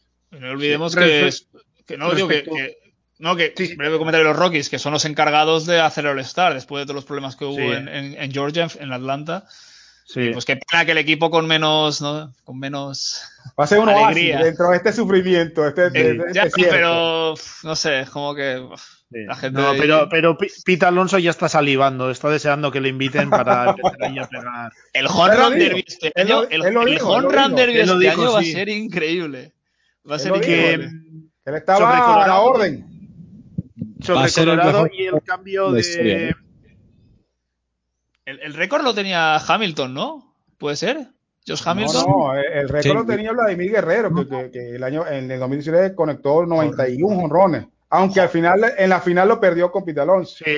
Pero Vladimir Guerrero sí, se volvió loco cuando, cuando, cuando en la primera ronda bateó como 50 y no sé cuántos honrones. O sea, eso fue hace un par de temporadas. La última vez que hubo honrón derby, porque el año pasado no lo hubo, porque de hecho no hubo estrella el año pasado que iba a decir sobre los, los Rockies y este cambio de, gerencia, porque el otro día publicó, eh, creo que era Jeff Passan, un tweet que me llamó bastante la, la, atención, porque claro, tú piensas por las dificultades que hay con el propietario. Uno de los motivos eh, también es, pues bueno, un propietario más, está en esta tendencia de ahorro de dinero, etcétera, que no había para gastar. Lo que comentaba Carlos, de un poco las peculiaridades del estadio donde juegan, donde es tan difícil atraer agencia libre de picheo, por ejemplo, desarrollar picheo efectivo, etcétera. Y Pasan publicaba que en realidad se veía el puesto de, de general manager en, en, Colorado como uno de los más intrigantes de cara al mundillo, los ejecutivos, de la gente que está buscando ese tipo de, de puestos, como uno de los más intrigantes, que un manager un general manager creativo que pudiese echar mano de las estadísticas y tal y que aprovechara bien eh, esas características tan claras, que estuviese tan claro el hecho de, del bateo, que podía ser muy llamativo porque se podría crear un equipo que pudiese ser competitivo durante varios años, aprovechando precisamente eso que parece una desventaja de, de los problemas con el picheo, aprovecharlo precisamente para generar un equipo que multiplique la ofensiva, ¿no? Y la verdad es que me llamó la atención y me parece curioso cómo hoy en día se está viendo más que eso como un detrimento, pues como un incentivo quizás, ¿no? De decir, pues tengo aquí muy claro, hace poco lo comentábamos con, con Chicago, eh, con los Cavs, que Wrigley Field era un estadio difícil porque según cómo sopla el viento influía mucho en, en las características que, que tenía que Boston siempre se ha dicho que Fenway Park, sabiendo que está tan cerca el monstruo verde a la izquierda, pues con bateadores diestros que siempre lo puedes aprovechar más. Y precisamente multiplicado por varios, eh, por, por, por, varias cantidades, pues es lo que hay en Colorado y que un general manager creativo y que supiese aprovechar bien eso, pues que podía crear un equipo potente. Y la verdad es que a mí personalmente me llamó bastante la atención. Eh, vamos, ¿os parece? Yo, yo, yo les digo algo perdóneme que me... No, absoluto, Carlos, por favor. Yo soy muy fanático del fútbol americano también. Y resulta ser que los Broncos de Denver, a los cuales odio porque están en la misma división con los Kansas City Chiefs, supieron aprovechar eso y ganaron dos Super Bowl de la mano de John Elway. O sea que lo que fue un hándicap, porque obviamente si es verdad que, que las condiciones para jugar fútbol americano son distintas al béisbol, hay elementos, hay elementos que, que, atentan, como el oxígeno. Aquí somos tres de Green Bay, ¿eh? que ahí también las condiciones son. Su, supieron tomar eso a su favor, ¿verdad? Y de la mano de John Elway pudieron ganar dos campeonatos seguidos del Super Bowl. O sea que yeah. no está prohibido ganar en Denver en, en, en, deportes al aire libre. Lo que hay eso... que ser es muy creativo, ¿no? Dice la Bolivian Football, que jugó el Mundial del 94 porque es que se morían los, los rivales en La Paz. Se, se ahogaban, no, no podían jugar. Y, y, jugó el Mundial del 94 porque en casa ganaba todos los partidos. Es que era imposible. es que ni, ni, ni, Brasil, ni Colombia, ni nada, no, nadie. Eh, detalles, detalles. Adri, ¿qué preguntar? Queremos imponer una moda en este programa que es hablar de las dos mejores series de, de este fin de semana. Eh, series, pues, muy, muy dominadas estas últimas semanas por, por padres y por, y por Dodgers, pero los padres no están solos y esta semana juegan contra los Giants, ¿no? Hemos comentado mucho los Giants esta semana, en este programa. Eh, Adri, eh, ¿qué es lo mejor de esta serie? ¿Qué, ¿Qué, podemos esperar de esta serie? A ver, lo, bueno de esta serie es ver a San Francisco en una prueba de fuego real de si pueden competir. O sea, porque San Francisco tiene a cinco jugadores que ahora mismo serían Young eh, Descalfini, Boot, eh, Gaussman y Cueto. O sea, eh, ahora mismo, si, esas, si, si, acabara la liga, dirías, pues uno de los cinco de San Francisco o Gombir Vance, que fueran Young, o de Grom. Yo sé, el que se lo queréis regalar me vale. O sea, es que es impresionante. Y, un, un Young conjunto al equipo entero de, de picheo de, San, de San Francisco. Que, queda muy bien, queda bonito, ¿eh? Que, que, que, San Francisco también hay, hay, que estudiar el trabajo que están haciendo con los pitchers el último par de años, porque recuperaron a Kevin Gaussman el año pasado, este año de Sclafani y Aaron Sánchez, o sea, ahí también se está haciendo un trabajo importante de, de, de, de desarrollo. Está, sí. está Gay Kapler, con todo lo que le hemos puesto a parir aquí en este programa y en los anteriores, está Gay Kapler exultante. Eh, la, la, libreta y el ordenador de Kapler funciona. Eh, a ver cuánto le dura. ¿sabes? Ese es el tema. Y, y no sé, yo creo que es la, la, la, prueba de fuego real que tienen ahora mismo en, en San Francisco de, de, demostrar que son un equipo competitivo. Tienen tres partidos, eh, son importantísimos y, y, los necesitan para, para eso, para, para decir, es que mira, como, son... como, la serie la gane San Francisco, eh, ya poca broma. Sí, sí, claro, es que sí, imagínate que la ganan, además han ganado con, con un pitch muy dominante, con un Buster Posey, bateando, creo que es 1-1, creo, ¿no? Está en 1100 o así bateando Posey. Sí, sí, Posey y... está, ha vuelto como, como si no hubiese. Se, el año, no se hubiese perdido el año pasado. El año de parado la ha venido genial, sí, señor.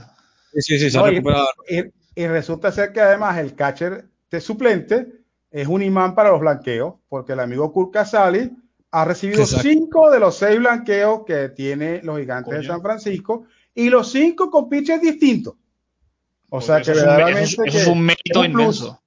Sí. Es un plus. O sea, no solamente que, que está bateando muy bien, sino que el que cuando toma descanso, el que hay, hay una gran probabilidad de blanqueo por parte de ese equipo.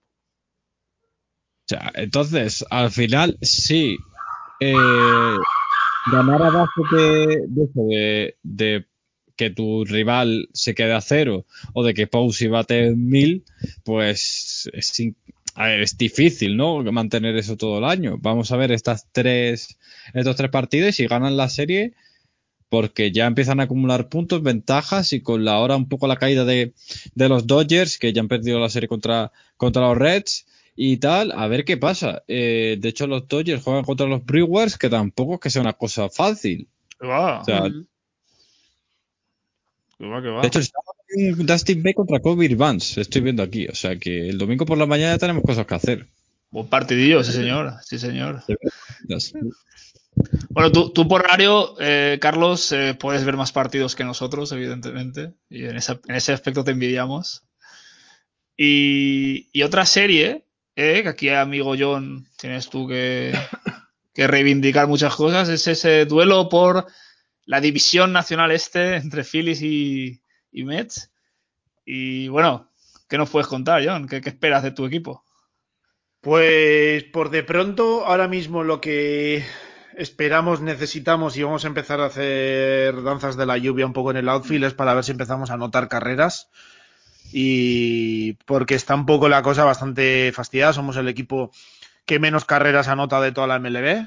Eh, tenemos buenos porcentajes de envasado, pero nos está faltando mucho poder, mucho bateo. Creo que con, corredores en posición de anotar estamos, eh, tenemos un promedio de 170, 180, algo así, que es una, pues vamos, nefasto, digamos, ¿no? Y pues bueno, yo confío en que el Lindor, que ayer escuchó sus primeros abucheos, empiece un poco a, a despertar y, ver, a ver qué podemos hacer, ¿no? Eh, va a ser una serie importante. Estaba mirando aquí a ver si salen ya duelos de, pitchers. Stroman contra Anderson el viernes, eh, Walker contra Zach Wheeler el sábado y todavía no hay para el, para el domingo. Eh, yo creo que es una serie importante, los, lo, porque también en general por la situación de la división, ¿no? Los equipos eh, del este de la Nacional no han empezado excesivamente bien, todos tienen agujeros. Ahora mismo no hay ningún equipo con récord positivo, los Mets están líderes con 9-9. No, no, no, quería decirlo, John. Sí, sí, no, pero ya lo digo yo, si soy de los Mets estoy acostumbrado a que, a que me abuche. Eh, no, eh, está la situación. Yo creo que todos los equipos, ya lo comentamos entre ellos, los partidos que están jugando entre ellos, se, se han hecho mucho, se, van a hacer daño al final, son equipos potentes, pero luego cuando salen de la división también estamos teniendo problemas porque todos los equipos andan con problemas. Miami es el que más o menos está haciendo más lo que se esperaba, digamos, ¿no? Pero el resto, eh, los Mets están teniendo problemas eh, en ataque. El picheo está excelente. La verdad es que está funcionando muy bien. Ayer también David Peterson, que era el que más había flojeado, tuvo una gran salida.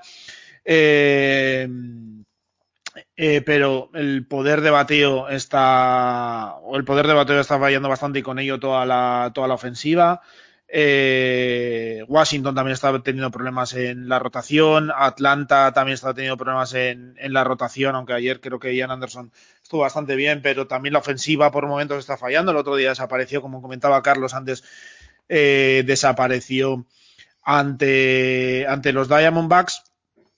Y, Filadelfia pues parece un poco el, ese equipo también, pues el bullpen sigue teniendo problemas, empezó muy bien, pero otra vez ya está en penúltimos de toda la MLB eh, en era, eh, la rotación, pues bueno, eh, ha tenido también sus puntos flojos, etcétera, en, en ataque sí que están bien, sobre todo Bryce Harper está, ya se está hablando de que está a su nivel más o menos de, de su época buena pero no termina de, carburar todo, ¿no? Entonces va a ser una serie importante para, un poco establecerse, intentar tomar un poco de ventaja. Todas las series intradivisionales eh, van a ser importantes.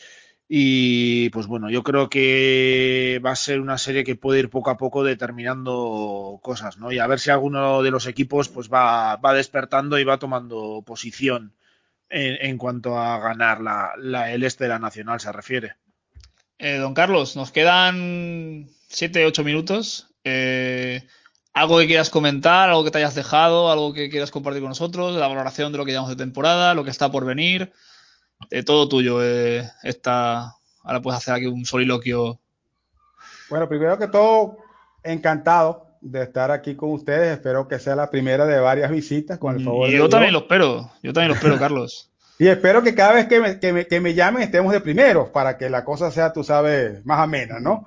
Este, nada, la temporada todavía queda mucho por jugar, todavía quedan muchos enfrentamientos interesantes, interdivisionales y interligas, que muchos de los equipos van a tener. Eh, hay que disfrutar las historias que se tienen. Yo creo que esa historia de Shohei Otani hay que disfrutarla porque eso es algo excepcional. La historia de un Fernando Tatí, de Juan Acuña, hay que disfrutarlo. La historia de Albert Pujols, que no sabemos si es, es su última temporada en, la, en las grandes Pero, ligas. En el, todo el... caso, es la última con el contrato actual de los Angels. Eso hay que disfrutarlo. Un jugador que tiene 667 cuadrangulares. Y en mi caso particular, como venezolano, yo me estoy disfrutando la temporada de Miguel Cabrera. Miguel Cabrera puede llegar a esta temporada, si la salud lo respeta, a 500 honrones y 3.000 hits y se convertiría solamente en el séptimo jugador en toda la historia de las grandes ligas en acumular ambas estadísticas. Ese club solamente lo conforman Han Willie Mays, Al, Albert Pujol, Alex Rodríguez, Eddie Matthews y me falta uno, y Rafael Palmeiro. Solamente esas seis personas. De Miguel, que ayer le fue bastante bien, dentro de lo malo que le había ido, batió dos hits, entre ellos el honrón 489 de su carrera. Verdaderamente puede hacer historia y yo en mi, que quería comentarles, si se puede, en mi canal de YouTube, que se llama Notas de Béisbol, yo tengo un programa semanal que, ya, que estoy llamando Miguel Cabrera Cita con la Gloria, en la cual hago una descripción de lo que hizo Miguel en la semana anterior. Lamentablemente hace par de semanas no pude hacer el, el, programa porque estuvo en la lista de inhabilitados, duró tres encuentros por fuera, pero ya hice ayer, hice uno, porque debutó el domingo, y espero, con el favor de Dios, el próximo lunes hacer uno muchísimo más jugoso, puesto que en los dos juegos que ha tenido esta semana ha empujado dos carreras, ya tiene 1734. Como les digo, ha bateado un jonrón, tiene 489 y ya tiene y tiene tres hits, por lo tanto ya tiene 2872 hits. Está a uno de empatar a Babe Ruth y está a seis de sobrepasar a Omar Vizquel como el venezolano con la mayor cantidad de incogibles en las grandes ligas. ¿Crees que llegará este año? Yo creo que sí. Si Miguel Cabrera, insisto, tiene una temporada más o menos mediana con sus estándares y la salud eh, lo ayuda, debería, porque en este momento está a 128 hits de los 3000. Que un Miguel Cabrera, ni siquiera en plenitud de condiciones, sino en medianas condiciones, que bate 128 hits. En 2012 lo hace es algo sencillo. Y, y, y, y, conectar 11 cuadrangulares, que es lo que se, lo separan de los 500, tampoco lo veo como una empresa imposible. Eh, obviamente, Miguel Cabrera ha estado quejado de lesiones en las últimas temporadas que hacen temer un poco que pueda llegar a esa cifra. Pero espero que sí, y estoy apostando que sí, y toda la semana tengo un programa en el cual quiero ir poco a poco acercándome a que Miguel logre eso. Y eso, como venezolano, para mí sería de gran satisfacción. Y por supuesto, que los Royals le siga yendo bien para que también vea esta temporada con mucha alegría como hasta este momento lo ha podido ser. Eh, Johnny Adrián, ¿tienes alguna pregunta para Carlos para ir concluyendo? No, nada, que, tenga mucho ánimo porque estaba mirando aquí antes el calendario de, los Royals y creo que lo ha mencionado él, pero les toca ahora eh, tres partidos en Minnesota que por cierto Minnesota va ganando 8-1 ahora mismo a Cleveland. Está en YouTube, por eh, cierto, es el, es el gratis. Sí, y Byron Buxton está un triple de batear para el ciclo, así, que.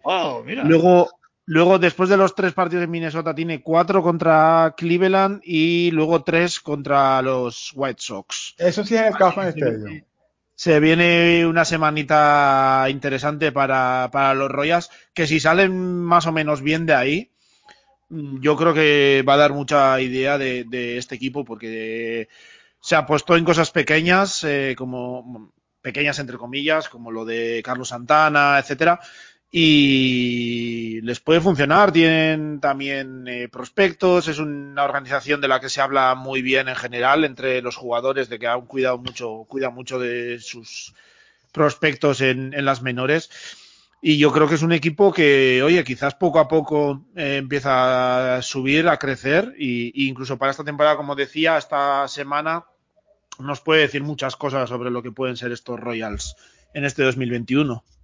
Adri, para acabar.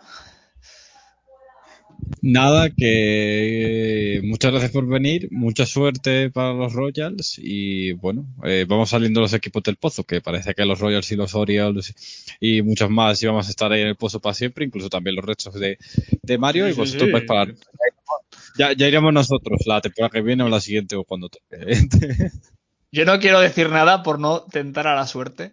Y... No lo hagas y, el contragafe tan famoso por estos, por estas tierras, eh, siempre, siempre presente. pues nada, Carlos, enhorabuena por todo lo que haces, por tu pasión, por tu amabilidad, por, por todos los artículos que nos envían. Y bueno, aquí en el chat te daban las gracias, Javi te da las gracias por, por tus artículos. y bueno, a seguir y nosotros iremos leyéndote y cuando quieras, ya sabes, cuando esas series mundiales Nets Kansas City, ¿eh? el segundo, la rivalidad de me gustó mucho, 2015, ¿eh? hacéis ahí un, face to face tú y John y vamos, estará, estará de categoría.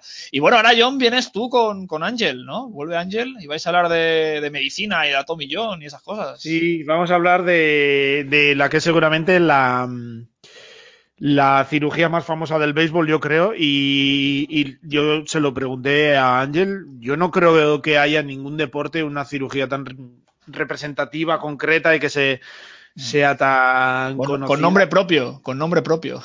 Así que hablamos un poco de todo, de lo que es la, la, mm, la cirugía en sí, para qué lesiones se aplica, la rehabilitación. Hablamos también un poco de por qué últimamente estamos viendo tal cantidad de, de Tommy Jones eh, realizadas. Así que, eh, nada, a ver si, si os gusta. Y para terminar, una nota positiva que lo he leído antes.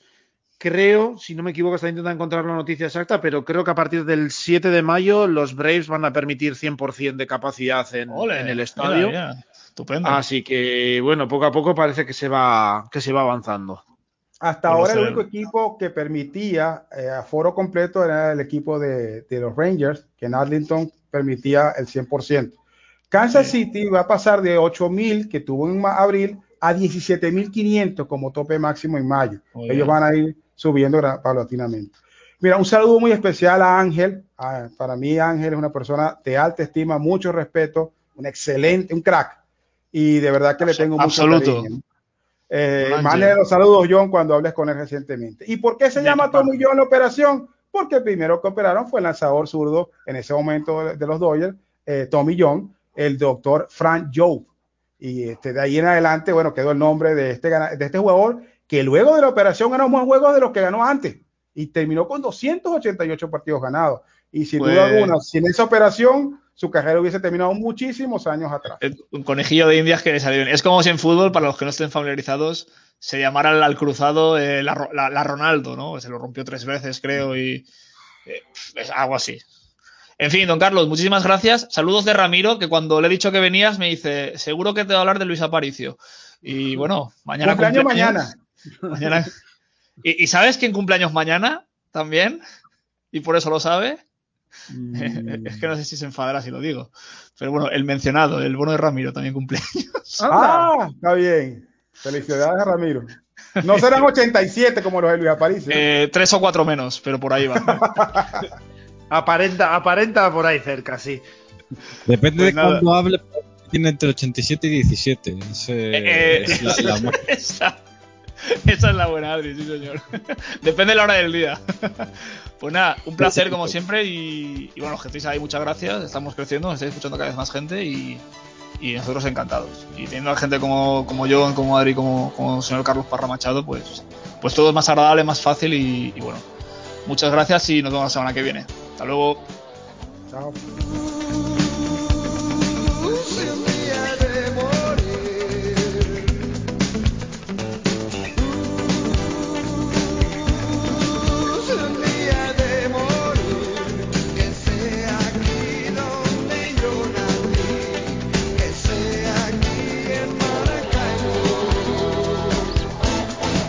Pues bienvenidos eh, después de, la parte del podcast que, eh, que viene del directo de, que hacemos en Twitch. Bienvenidos a la tercera edición, me parece ya de Tras las Bases, esta sección especial que os traemos en, el podcast. Hoy me tenéis a mí, eh, John Molinero. Y bueno, en las dos primeras ediciones hemos hablado mucho de, de historia de- del béisbol, de tanto de jugadores concretos como Roger Clemens, como de equipos como los Red Sox de, de 2004. Eh, vamos a cambiar un poco de tercio en este, en este programa, pero sí que bueno, hay que remontarse un poco atrás para ver eh, cuándo empieza todo esto, y es que el 25 de septiembre de 1974 eh, el doctor Frank Jove, eh, que era en ese momento el, médico principal de, de los Dodgers de Los Ángeles, pues bueno, hizo una operación que cambiaría un poco el deporte como lo conocemos, la medicina deportiva, eh, seguramente también, por lo menos en lo referente al béisbol. Y es que, bueno, hizo, para intentar recuperar el brazo de uno de los lanzadores del equipo, hizo una, o llevó a cabo una cirugía revolucionaria que hoy se conoce con el nombre de ese jugador, que era Tomillón, la, la famosa cirugía Tomillón que hoy en día, pues por desgracia, escuchamos eh, muchísimo. Y para hablar del tema, pues qué mejor que además de, de jefe de picheos eh, salvajes, pues el, el, médico de cabecera de, del equipo, que es Ángel Luis Carrillo. ¿Qué tal? Hola, ¿qué tal? Muy bien. ¿Qué tal? Una, una cirugía, mm, bueno, tremendamente famosa. Yo no sé si eh, en el béisbol yo creo que seguro que no. No sé si en algún otro deporte hay alguna cirugía, algún tratamiento tan famoso o tan conocido como este. No, la verdad no, no tengo conocimiento. Además, es una cirugía, la facultad tampoco nos la explicaban. ¿eh? Es una cirugía sí. muy específica de, de béisbol, de americana en, es, en este caso, que en Europa se ve muchísimo menos y nada. Una cirugía que es se llama tomillón, pero hay diferentes, evidentemente, hay diferentes técnicas. Como hacer una apendicitis, pues hay diferentes maneras de hacerla. Uh -huh. Cuando te operan, pues en tomillón también hay diferentes formas de hacerlo. Es un ligame, el ligamento colateral medial del codo, el lunar, pues bueno, está lesionado y tal, esta vez es roto y hay que, hay que cambiarlo, que arreglarlo un poquillo y ya está. Eso te iba a preguntar, esto se suele aplicar principalmente, no sé si puede aplicar en otras partes del cuerpo, pero bueno, en lo que nos, nos, corresponde ahora en el béisbol, se aplica básicamente en el codo, que es cuando el ligamento que mencionabas ahora, el ligamento eh, ulnar colateral, colateral sí, eh, se, se rompe, ¿no? Sí, entonces, claro, lo que pasaba en el año 74 no había todas las exploraciones complementarias que hay ahora, entonces el médico que lo descubrió fue más por, por exploración y sobre todo en esa época era muy complicado porque a los pitchers les decían, oye, si no te duele es que no estás lanzando bien. Mm. Imagínate sí. cómo se lanzaban en esa época, que iban todos a muerte. Sí, cómo ha cambiado la cosa, ¿verdad? Sí, hombre, ahora ya te duele un poco, ya te ponen 10 días en la lista de lesionados, imagínate. Pero bueno, entonces claro, con las nuevas exploraciones y tal, se ve pues que el ligamento ya está roto, entonces en traumatología solo hay dos tratamientos, que es cirugía o no cirugía, -huh. ¿vale? Es la cirugía cuando ves que ya tienes que operar y no cirugía que es reposo y rehabilitación fisioterapia. Entonces, bueno, cuando hay un codo así, uno elige y ve qué tal está la lesión, si vale la pena operar y a lo mejor es, oye, si este tío hacemos reposo y al año sigue, seguirá con la lesión, mejor operamos y al año pues podrá volver a jugar. Mm. Y es como se plantea esta cirugía. Que la parte del reposo o la opción del reposo es la que hizo eh, Tanaka, ¿no? En los Yankees, que tenía una rotura, me parece que parcial del ligamento y bueno, con reposo y tal, ha seguido lanzando sin tener que operarse. Muy bien. ¿Por qué? Porque como todas las cirugías, a veces pues, puede funcionar para todo y a veces menos. O sea, lo que pasa es que depende del traumatólogo que te coja, puede ser más agresivo y creer que la única solución es la cirugía y otros que pueden pensar que, bueno, que con el reposo y rehabilitación puede funcionar. Supongo uh -huh. que de entrada todo el mundo hace reposo, rehabilitación, esperan al mes, mes y medio, ven, ven la evolución y después deciden operar o, o, no operar. Y bueno, la operación en sí supongo que habrá evolucionado mucho desde, desde que la hizo Frank Jove la primera vez en el, en el 74 en qué consiste más o menos. Supongo que, como dices, hay distintas técnicas, pero vamos, la, la, la parte fundamental de, de, la, de, la, operación, ¿cuál sería? Pues bueno, está el ligamento está lesionado, normalmente se coge algún trozo de ligamento de otro lugar y se pone y se, se vuelve a rearmar. Porque es, son filamentos, entonces todos esos filamentos cada vez están más, más desgastados y bueno, uh -huh. cambias. Es, es hacer lo que hacen mucho los traumas, si alguno me escucha que no se lo tome mal, pero es un poco de carpintería. ¿Sabes lo que hacen ellos? Que lo hacen cojonudamente bien y son unos cracks mundiales, pero es sí. eso, ¿sabes? Cambiarlo un poquito y ya está. Entonces, mira, por ejemplo, pero hay de cirujanos, debe haber a lo mejor, debe haber 20 o 30 ¿eh? que operen esto a, a nivel de MLB. Sí, o sea, porque, sí. Porque son cuatro cracks mundiales que llevan todo esto y, bueno, que es una cirugía realmente súper específica de jugadores de béisbol. Eh, no es algo que se haga que tú vas al seguro y dices, oye, que me duele el codo, no, hostia, te, te vamos a hacer una tomillón. No, eso no. no es, sí, es, es, algo enfo enfocado en jugadores que van a hacer, o en personas que van a hacer un uso muy intensivo de, de ciertas partes del cuerpo, ¿no? En este caso, el codo y los ligamentos del codo, que pues que requieren medidas un poco excepcionales, entiendo. Sí, sí, eso es.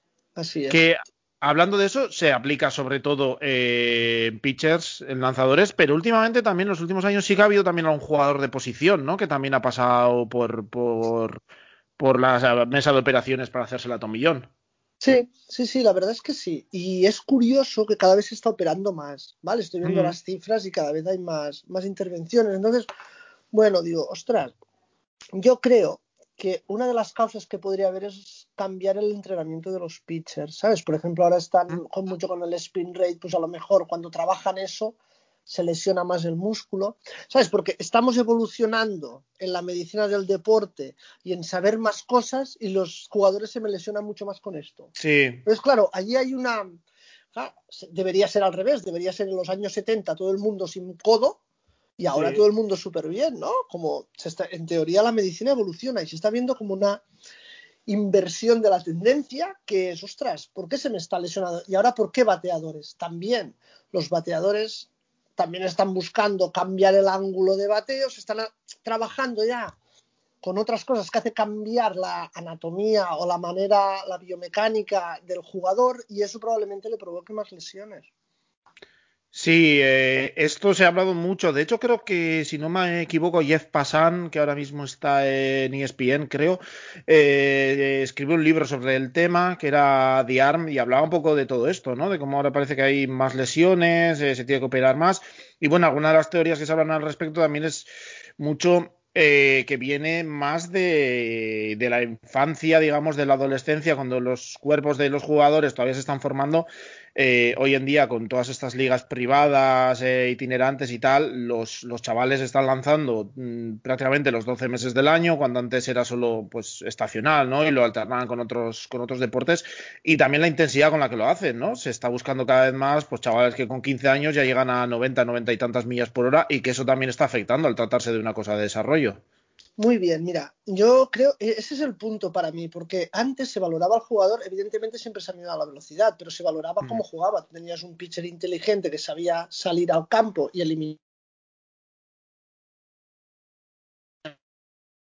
la recta, la slider, etcétera, porque iba conociendo el juego y sabía jugar, ¿vale? Que es, en teoría es la base y ahora todo esto se está cambiando un poco Mm. por necesito más velocidad, necesito más spin rate, necesito lanzar de una manera que me han dicho que voy a coger más velocidad y entonces como tengo velocidad y tengo más spin rate probablemente me cojan antes y los ojeadores de ahora se fijan mucho en esto y Mm. eso está pervirtiendo un poco la manera de evaluar jugadores con la excusa de que como lanzan en menores no se puede evaluar con el bateador que tienes delante si es bueno o malo. Creo que eso debe- es una de las causas por lo que está pasando todo esto. Y son chicos jóvenes que les estás destrozando el, el codo. Que si lo dejaras jugar a él, oye, si te elimina bateadores ya me vale. No importa Ujú. que lance a 100 o a 22. ¿Entiendes? Sí, sí, sí. Sí, que eso también eh, eh, se ha hecho mucho hincapié en el tema de la velocidad, porque, claro, a los chavales hoy en día salen ahí al montículo, sea en su instituto, sea en estas ligas que mencionábamos, quieren llamar la atención y la forma más rápida de llamar la atención es, eh, pues que eso, que en el radar gun, en, en- la pistola radar, la velocidad pues pase de 90 siendo muy joven, que se acerque a 100 lo antes posible, etcétera, y eso está creando mucho estrés en el, en el codo. También hay otra cosa, por ejemplo, en cuanto a tipos de lanzamiento, se habla mucho de que la slider, por, por el- la rotación que pide al brazo, al codo, etcétera, que también es muy dañina para, para todos estos ligamentos, ¿no? Sí, sí, sí, que hay diferentes. Claro, depende del lanzamiento que hagas y depende de tú cómo hayas crecido, de tu anatomía. No es lo mismo un pitcher de metro noventa que uno de metro setenta, ¿vale? Mm. Y las diferentes cosas, pero tu brazo se acostumbra a lanzar de una manera, al intentar volver a cambiar de otra y forzar una posición es cuando hay más riesgo de lesiones. Mm. Y entonces, bueno, es una pena. Por ejemplo, esto de la velocidad, yo leí eh, Justin Verlander cuando se presentó por primera vez al draft, no lo cogieron. Porque cuando lo fueron a ver empezó a lanzar a 96, creo recordar, y después, como al- la otra vez que lo volvieron a ir a ver, estaba a 94, dijeron que este tío ya no valía. Ah, Sí, sí. imagínate, claro, pas- estamos pasando en béisbol de valorar ciertas cosas que no dan un resultado encima, encima del campo. Que tú puedes valorar a un tío que lance muy rápido, pero si le meten nueve home runs por partido, no te sirve, ¿sabes? Y estamos un poco buscando unas cosas que está dando más lesiones a los jugadores. Em, como yo lo veo, porque lo encuentro súper extraño esta cantidad de lesiones así evitables, ¿no? Porque en Sí. béisbol no hay lesiones de contacto. No, no, es todo por, Claro por estrés, haya. supongo, ¿no? Sí, claro, es que son lesiones por estrés, estrés muscular. Súper es, sí. eh, es muy curioso porque al ser un deporte que no es de contacto, que es un deporte donde estás en el, el pitcher lanza, el otro batea, no es que estés todo el partido corriendo, etcétera, que hay más riesgo de lesión. Como más kilómetros Sí. corras, más riesgo de lesión tienes, eso es evidente, ¿no? Entonces, Ujú. bueno, está pasando todo esto y no. Bueno, veremos, veremos cómo se ajusta todo, porque al final todo se ajusta y, la- y empiezan a ver lo que les funciona mejor. Y Sí, que- otro tema. Sí, dime, dime. Sí, y otro tema también, también que hay con los jugadores es que, claro, a los jugadores, yo qué sé, Klebinger, que ya tiene su contrato garantizado, dice, pues me opero, ¿sabes? No me paso dos años así arrastrándome, y bueno, si ahora estoy en los padres, pues este año de los padres no, y el año siguiente, pues bueno, estoy, y al otro, ¿sabes? No me paso dos años en los padres sin jugar, que después nadie me va a querer, ¿no? Y también es una razón por qué los jugadores se operan muchísimo más, sobre todo Eso en su momento contractual.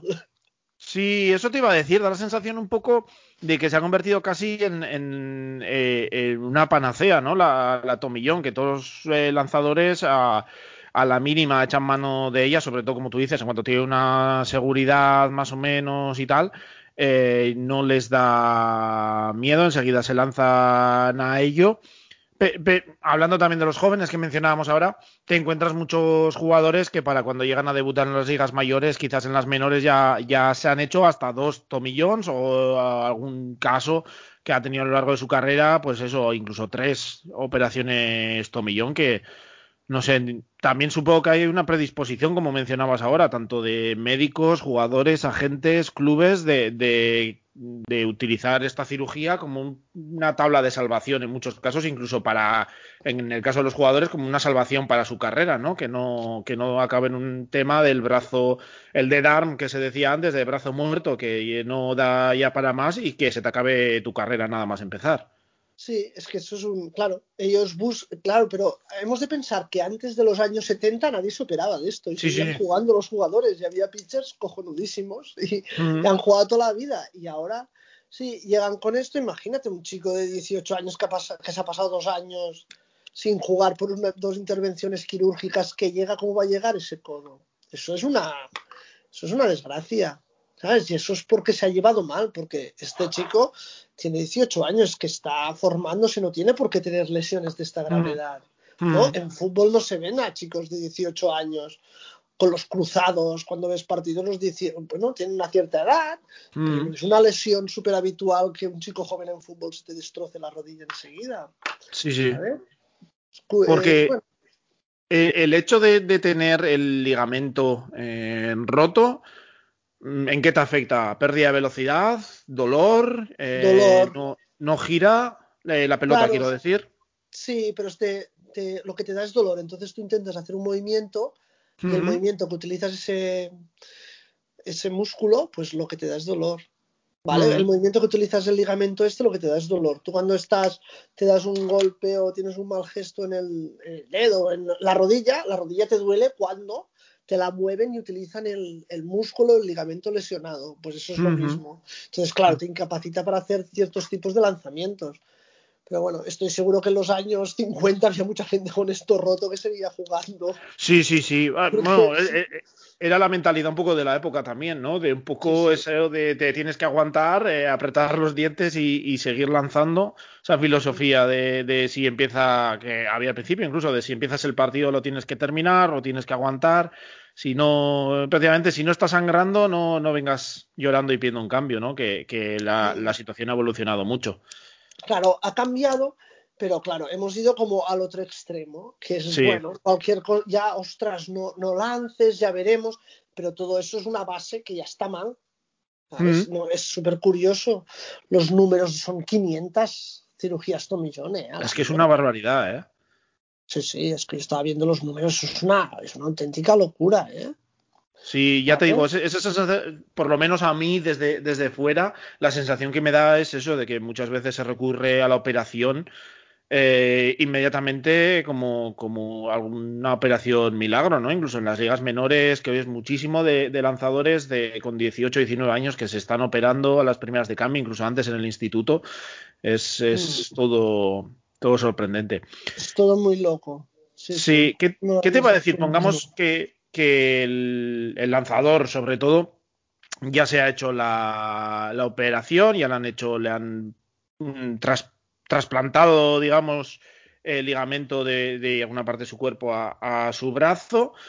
Eh, ¿De qué tipo de rehabilitación estamos hablando? Porque sé que originalmente era en torno a año y medio, ¿no? Y que ahora mismo pues están volviendo en torno a 12, 13 meses, dependiendo también cómo coincida la temporada y todo.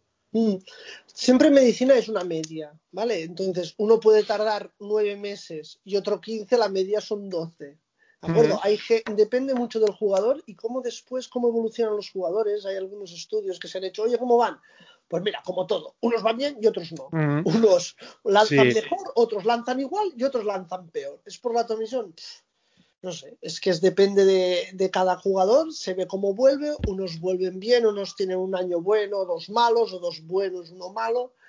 Y claro, ya ves en muchos jugadores de béisbol que no tienen tomisión, que tienen un año bueno, dos malos, otro bueno, otro. Es un poco. Depende de cada persona, de la anatomía de cada persona Sí. y del aguante que tenga el dolor y como tenga la cabeza, claro. Es muy Sí. importante la cabeza, Sí. la gente que se obsesiona mucho con el dolor y tal, son pacientes complejos. Sí, porque, pero ahora sí que, mm, por lo menos por lo que se ve, la tasa de éxito de que el lanzador vuelva a un nivel más o menos eh, decente o similar a lo que tenía es bastante alta, ¿no?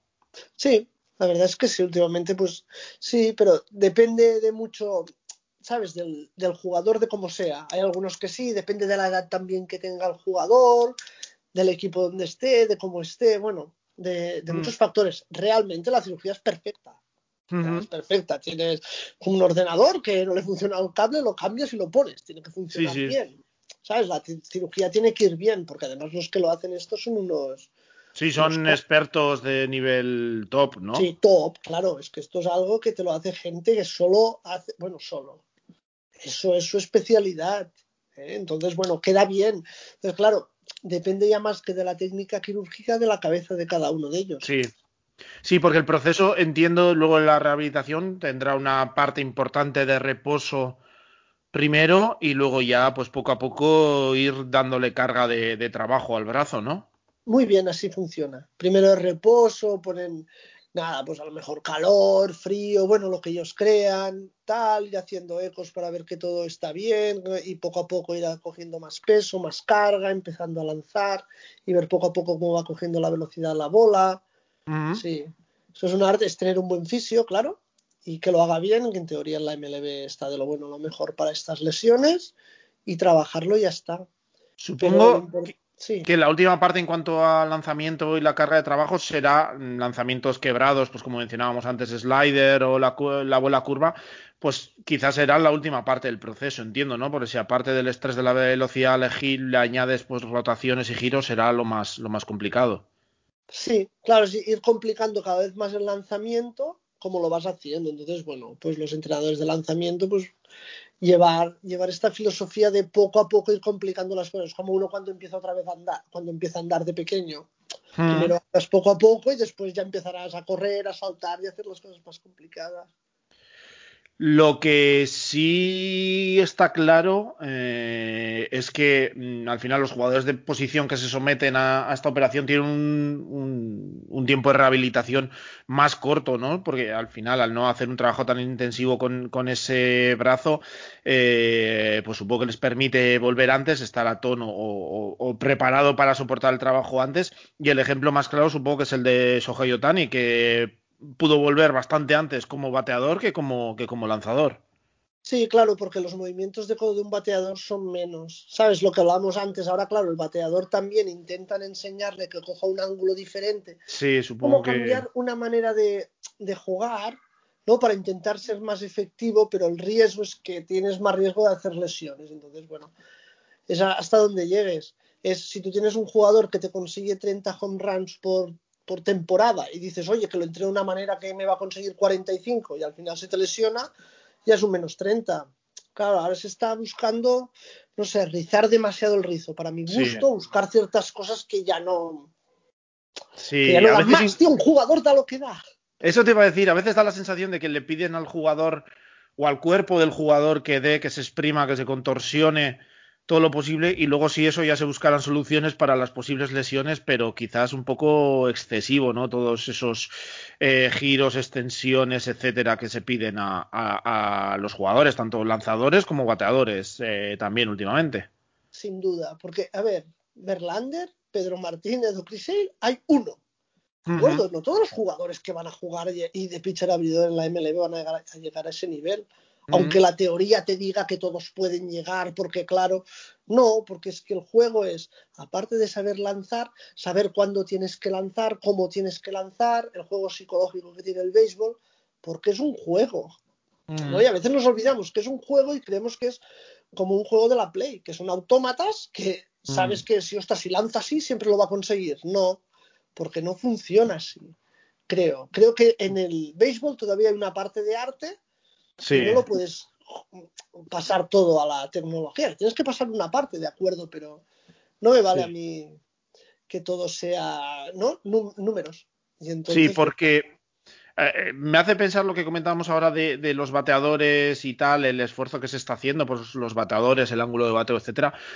Eh, lo que está pasando con los lanzadores, que lo mencionabas también antes, creo, es el tema de, de, la rotación, del spin rate y tal esa búsqueda, más allá de sustancias pegajosas y tal que puedan ayudar, pero esa búsqueda de, de, de, una mayor rotación supongo que también estará exigiendo más a los brazos de los lanzadores, ¿no? Muy bien, eso, es que es así. Estás exigiendo mucho más a un brazo, estás exigiendo mucho más sacrificio, mucha, mucha más carga de trabajo en ciertas zonas de tu brazo que no se han desarrollado como tocaba para hacerlo de esta manera. Y bueno, y eso te trae más riesgo de lesiones. Entonces, mm creo que es más sencillo si tienes un jugador que te consigue un ERA de tres y medio, pues bueno, te conformas con tu jugador de la ERA de tres y medio, lo entrenas como toda la vida, enseñándole contra este bateador va mejor la curva y a este el slider y a este hacer otra, otra cosa que intentar buscar una mayor rotación y, unos lanzamientos diferentes a los que él hace, porque cuando se te lesiona es un año que ya no lo tienes. Mm. Y es perder, para mí, ¿eh? es un riesgo muy alto. Sí. Bueno.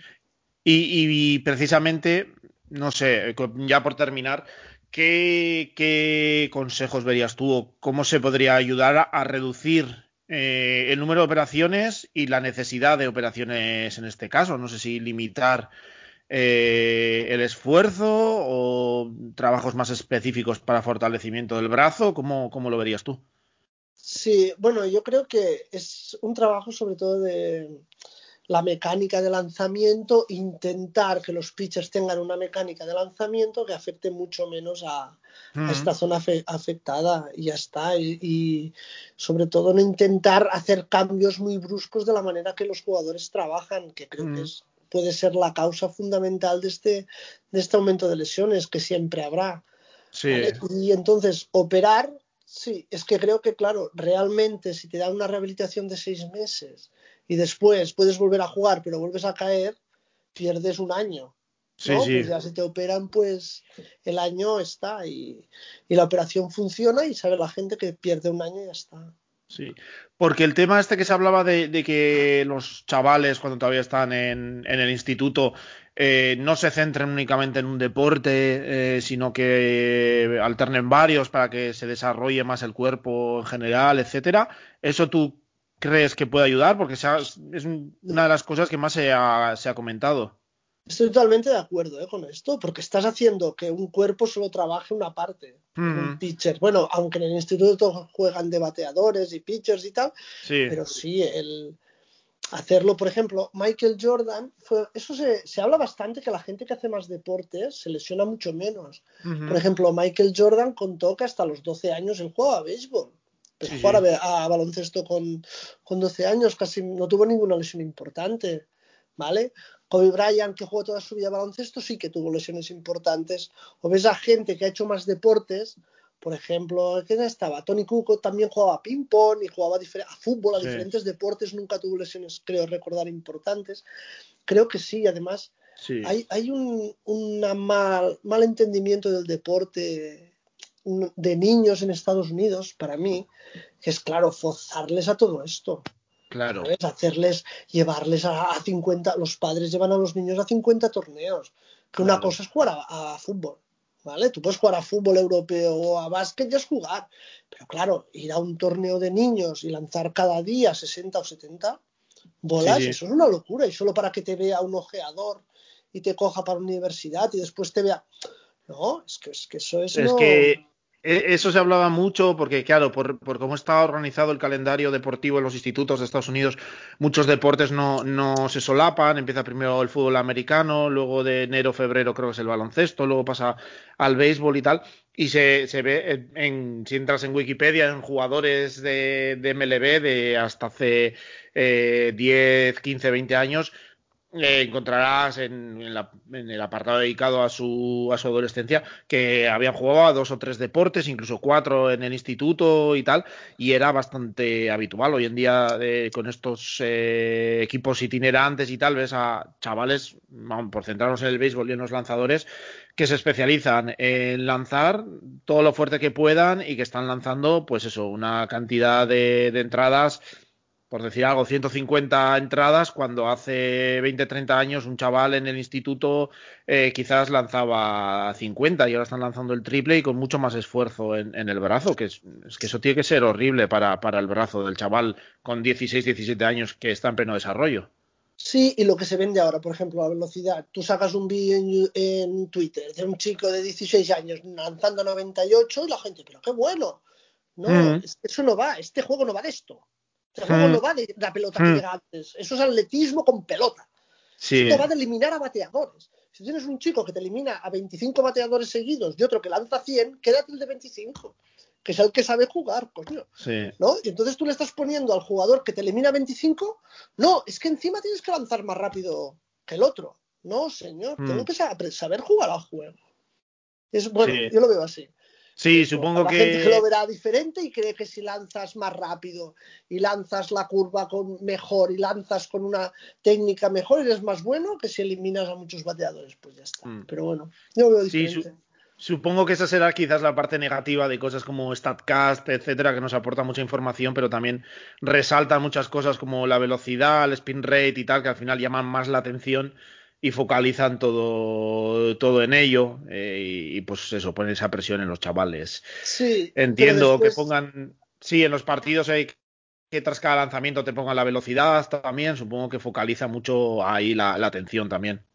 Esto está chulo, que ponga la velocidad, que ponga el spin rate, me parece súper chulo, ¿vale? Pero yo lo Mm. que no entiendo es que si tú entras en StatCat y coges a los pitchers que lanzan más rápido, tampoco son los más buenos, Ya. ¿sabes? Es- ese Sí, es el sí. tema. O sea, el tema es, no es que de Grom lanza 185 kilómetros por hora, vale, si lanza 185 kilómetros por hora, pues será muy bueno.